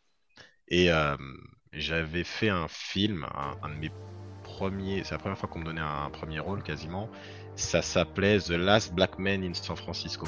Et euh, il est sur Netflix et euh, c'est un film très poétique, euh, très beau. Franchement, vous pouvez le regarder, euh, c'est très beau. Et euh, le personnage qui s'appelle Jimmy, ouais, parce que c'est Jimmy Fails qui a réalisé et du coup il racontait un peu l'histoire, une histoire de sa vie. Et, et ce personnage-là, il, il se pose beaucoup de questions sur sur sur là où il grandit, de son environnement, pourquoi ils sont là. et, et il boue intérieurement. Ce mec-là a une rage euh, vraiment de ce qui de ce qui arrive à sa communauté, de ce qui lui arrive à lui. Il essaye d'acheter une maison dans laquelle il a grandi et, euh, qui, qui, qui lui renvoie à son enfance et à une période heureuse de son enfance. Et on sent qu'il est bouleversé parce qu'il n'arrive pas à la, à la voir et tout, etc. Et, et le plus dur, je pense que c'est en fait c'est ça, c'est euh, ça a été de, de, de réussir à, à restituer en fait euh, sa déception et, et son impuissance par rapport à euh, par rapport à tous les efforts qu'il faisait Mm. et, et qu'il essayait et, et qu'il essayait euh, essayait par tous les moyens d'obtenir euh, voilà le, le but qu'il essayait par, par tous les moyens d'obtenir et je pense que c'est ça qui c'est c'est un, un des rôles qui a été euh, les plus difficiles à faire euh, Et, et, sans, et pareil, hein, sans mettre de hiérarchie euh, en disant c'est mieux, c'est Mhm. moins bien. hein. Et, et c'est quoi l'extrême opposé? C'est quoi le truc où tu t'es vraiment éclaté? Où vraiment on te dit tu le refais, demain tu signes direct? Bah, pff, Bullet Train. Bullet Train, euh, ça a été Ah, facile. sûr. Enfin, ça a- Vu comment t'en as parlé, Bullet Train, oui, Bullet Train, parce que. ouais, et là tu t'es éclaté. Ah, il est incroyable ce film. Mais bizarrement, bizarrement, tu t'es pas éclaté quand t'as fait Monsieur Pitman dans Les Feux de l'amour. Bah, non, franchement. Et fou, eh, non, mais vous rigolez, c'est Ah une non, série de ouf, moi, les feux de l'amour. euh, Moi, en fait, mon plus grand regret, euh, dans le fait d'être, d'avoir été dans les feux de l'amour sur quelques personnages, c'est que euh, de pas avoir pu en parler à mes grands-parents, enfin à mes grands-mères surtout, parce que euh, là, je sais que j'aurais été le petit enfant préféré euh, et de loin, tu vois, j'aurais là, vraiment, j'aurais, je les aurais tous dépassés, mais euh, mais ouais, c'est un truc que je regarde euh, depuis que je suis tout petit, euh, enfin que je regardais avec elle. Bah, à cause. Oui, à voilà, ouais. Ah, L'idée m'était pas venue à la base, mais euh, Voilà, c'est ça. Et tu connais, tu sais, le truc, le truc était là avant que je sois né, quoi. C'est dingue, quoi, de Ouais, se dire bah ça, quoi. Et puis toi, tu fais une voix dessus, euh, t'es là, tu te dis ouais, ok, mais euh, mais non, c'était intéressant. Franchement, c'est une autre façon de jouer. Hein. Là-bas, oh là là, putain, les feux de l'amour, c'est. Alors déjà, ça va très vite parce qu'ils ont, euh, je crois qu'en France, on a par rapport à la version américaine, on avait une, euh, deux saisons de retard ou enfin un, un nombre, un nombre énorme Ouais, d'épisodes de retard et tout. Et donc du coup, pour euh, pour nourrir euh, pour nourrir un peu la télé et puis pour, euh, pour contenter la, la ménagère de moins de 50 ans ou de plus de 50 ans qui regarde ça, il faut qu'on il faut lui balancer. Il faut qu'il y ait au moins deux épisodes à chaque fois quoi. Et donc du coup bah ça va très vite dans le doublage. Euh, tellement que euh, bah des fois tu dis oh, j'aimerais bien la refaire celle-là. Bah non non on n'a pas le temps et tout. Il y a Ah, encore c'est- euh, c'est- six voilà. autres épisodes à faire avant la fin de la On journée. enchaîne, on enchaîne. Faut y aller quoi. On enchaîne. Et euh, mais c'est mais c'est c'est très cool et ils ont tous une façon super super euh, digne de jouer alors que et de se prendre vachement au sérieux alors que c'est c'est des problèmes de gariche quoi tu vois. Bah, bah, en même temps, c'est surtout des gens qui reviennent euh, après être morts il y a 15 ans. C'est ça et euh, aussi. voilà, ouais. Euh, est-ce que. Alors, là, si je te pose une petite question, peut-être que. Un petit peu, pas forcément polémique, mais euh, avec toutes les plateformes, tu vois, et avec tout l'essor, en fait, de la VOST, est-ce que, est-ce que tu penses que ça vous fait du mal? Euh, non, bah en fait, euh, tous les films à la base débarquent en VOST. D'ailleurs, la VOST est plus euh, plus diffusée que la VO, je dirais. Tu vois, elle est plus prisée, c'est ce qui est mis plus ou moins en avant. hein. Les- la version sous-titrée, Mhm. c'est toujours ce qui Mhm. arrive en premier. Le, le- le doublage, c'est un, ça a été un outil pour euh, pour faire découvrir juste des, des nouveaux médias à- aux Français qui étaient peut-être euh, pas assez, enfin trop flemmards pour lire ou quoi que ce soit. Donc, nous, on est que du bonus par rapport à ce qui débarque. Donc, euh, je- Mhm. je- moi, je vois pas ça comme ça. Je vois pas ça comme, euh, comme euh, ah, la VOST euh, nous, nous, nous pique notre travail, tu vois, ou nous pique notre truc, tu vois. Je vois ça comme, Mhm. je, je vois ça en me disant, il en faut pour tout le monde. Et, et je suis content d'avoir, d'avoir en tout cas. mon, mon truc à jouer là-dessus, quoi, tu vois, de pouvoir de, de faire partie du, de l'engrenage pour faire découvrir le média à, à une, large, une plus large population. Et encore Ouais. heureux qu'il y ait des gens qui, qui, qui la flemme de lire ou quoi que ce soit et trucs. Après, euh, moi, ce que j'aime bien, c'est toujours comparer les versions, tu vois, de me dire. euh, ah, est-ce que euh, la, la- Ouais. la VO, comment il l'a joué en VO Parce qu'en VF c'est toujours différent. On essaye de coller, mais mais l'acteur, l'acteur, il a joué organiquement tout. Il avait la scène, il avait, C'est il ça. avait le décor. C'est ça, c'est ça. Tu vois? Ouais, et c'est ça que. Ouais, ouais, ouais. ouais. Nous, on est vois tout à limité, fait ce que tu veux. oui. Est-ce que un jour vous n'avez pas peur que avec la technologie, les voix internet, enfin, Mmh, Je- ah je- bah, je Le deepfake, non? C'est-à-dire que les Ouais. voix, les fake voix vous remplacent Eh ben, dans le métier. il y a en ce moment, alors c'est ce qui, ce qui se dit beaucoup, c'est qu'en ce moment on pense, on pense que le doublage il en a peut-être pour aller 10-15 ans encore. Non. Ah ouais, carrément. Avec, avec l'avancement des dernières technologies et tout, euh, on sait pas trop de quoi va être fait demain. Euh, le truc qui nous rassure un peu, c'est que euh, même avec les trucs des deepfakes ou des, IA vo- vocales et tout, etc., euh, il faut toujours un humain derrière. Parce que c'est pas assez, l'IA est pas assez, c'est pas assez naturel pour, voilà, elle pourra jamais, tu pourras pas faire jouer quelqu'un en IA quoi. Polémique Ouais, sur les, œuvres d'art. Voilà. Peut-être que tu le- pourras. Il y a un truc qui se fait en ce moment, qui était, c'est- que on arrive à reproduire exactement le son de ta voix avec donc les deepfakes. Euh, donc euh, tu peux, tu peux parler avec la voix de Morgan Freeman en français, mais il faut toujours, il faudra toujours quelqu'un pour parler, pour utiliser l'outil. Euh, phonéti- enfin, phonétiquement parlant, on aura toujours de toute façon, euh, on, aura, on aura quelque chose de plus proche de la VO en termes de timbre vocal, mais il faudra au niveau du jeu, on sera toujours obligé d'utiliser un humain pour le faire Ouais, derrière. bien sûr. Donc euh, ouais, donc vous avez du temps, je pense, pour votre métier. Ah, J'espère le plus de temps pour, possible. hein. Moi, j'aimerais en profiter au... le plus longtemps possible. On verra. hein. Mais euh, c'est vrai que ce serait dommage de se faire euh, de se faire manger notre taf par une IA. Euh, ce sera pas la même chose, quoi. Enfin, je pense. Bah, après, est-ce que tu as aussi euh, la possibilité de faire des audiobooks? Ouais. Ah oui, il y a plein d'autres trucs. T'en as, t'en as déjà fait ou pas Euh, non, j'ai pas, je me suis pas encore tourné euh, là-dessus. C'est un, c'est assez. euh, je fais beaucoup de doublage, du coup, euh, je me suis pas vraiment organisé là-dessus. Mais Et puis euh, toi, en tant que mec énergique, faut, faut que Ah, tu c'est- choisisses ton c'est- aussi. bah, c'est une autre manière de, de, de, de, de- raconter quelque chose, tu vois. Euh, J'ai fait du voice-over, par exemple, ce matin sur un, un docu. Tu vois, pareil, il y a, c'est- il y a un ton euh, très factuel, très journalistique. C'est c'est pas vrai, on n'est pas dans un jeu, quoi, tu vois. On est vraiment dans un truc, euh, relater des informations euh, et donner des trucs, euh, voilà, des, des, des, des onces d'informations tout le temps, quoi. Mais euh, l'audiobook, c'est c'est raconter une histoire. C'est autre chose. C'est juste que ça prend beaucoup de temps et tu sors à la fin, t'as plus de voix quoi. Vraiment, tu dois, tu te lis un livre en deux jours quoi, tu vois. euh, tu fais ça toute la journée. Donc c'est assez Ouais. épuisant. Donc c'est pour ça que pour l'instant, je me réserve un peu l'exercice pour euh, une date euh, ultérieure. Ouais. Mais c'est intéressant aussi à faire. hein. Il y a tout, tout ce qui touche autour de la voix, de toute façon, c'est cool quoi. En tout cas, euh, je sais que tu es, dans un dernier projet, là, on va dire, dernier projet en date Mhm. euh, pour le commun des mortels, parce que tu es, grave en avance sur nous. Mhm. Euh, toi, tu es déjà dans le futur. Euh, Black quelques- Panther 8.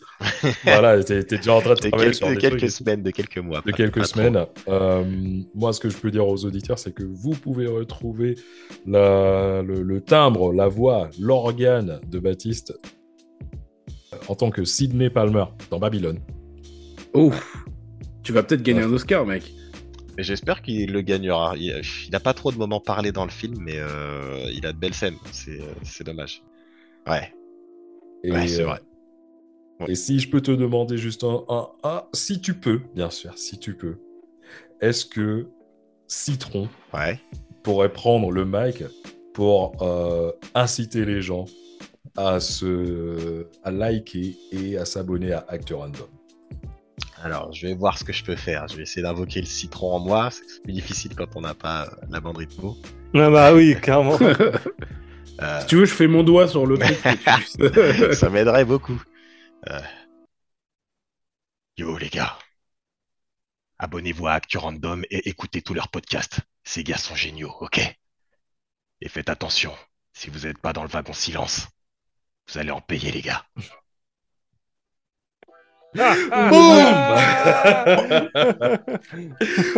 Eh, Baptiste, franchement, c'était un, un super épisode. Ah, merci, à vous, beaucoup, merci pour l'invitation, c'est super cool. Ouais, merci. Ouais, franchement, merci ouais, d'avoir pris le temps. Ton Super temps cool. est, est gravement compté, on le sait très bien. Et euh, ben, on va te soutenir, les gens, Merci. franchement. Euh, voilà, bah, vous savez, c'est mon cousin. Et je Ouais. suis super bien, je suis mon cousin. C'est trop cool. Eh, C'est pas notre cousin, mais on est fiers quand même, gros. Ben, euh, Eh oui, Ça fait Merci. plaisir, franchement. ça fait plaisir. merci beaucoup. Ouais, c'est un, beau, un beau taf que t'as là. Félicitations, Franchement, c'est un beau taf. Les gars, en tout cas, à la prochaine. Yes.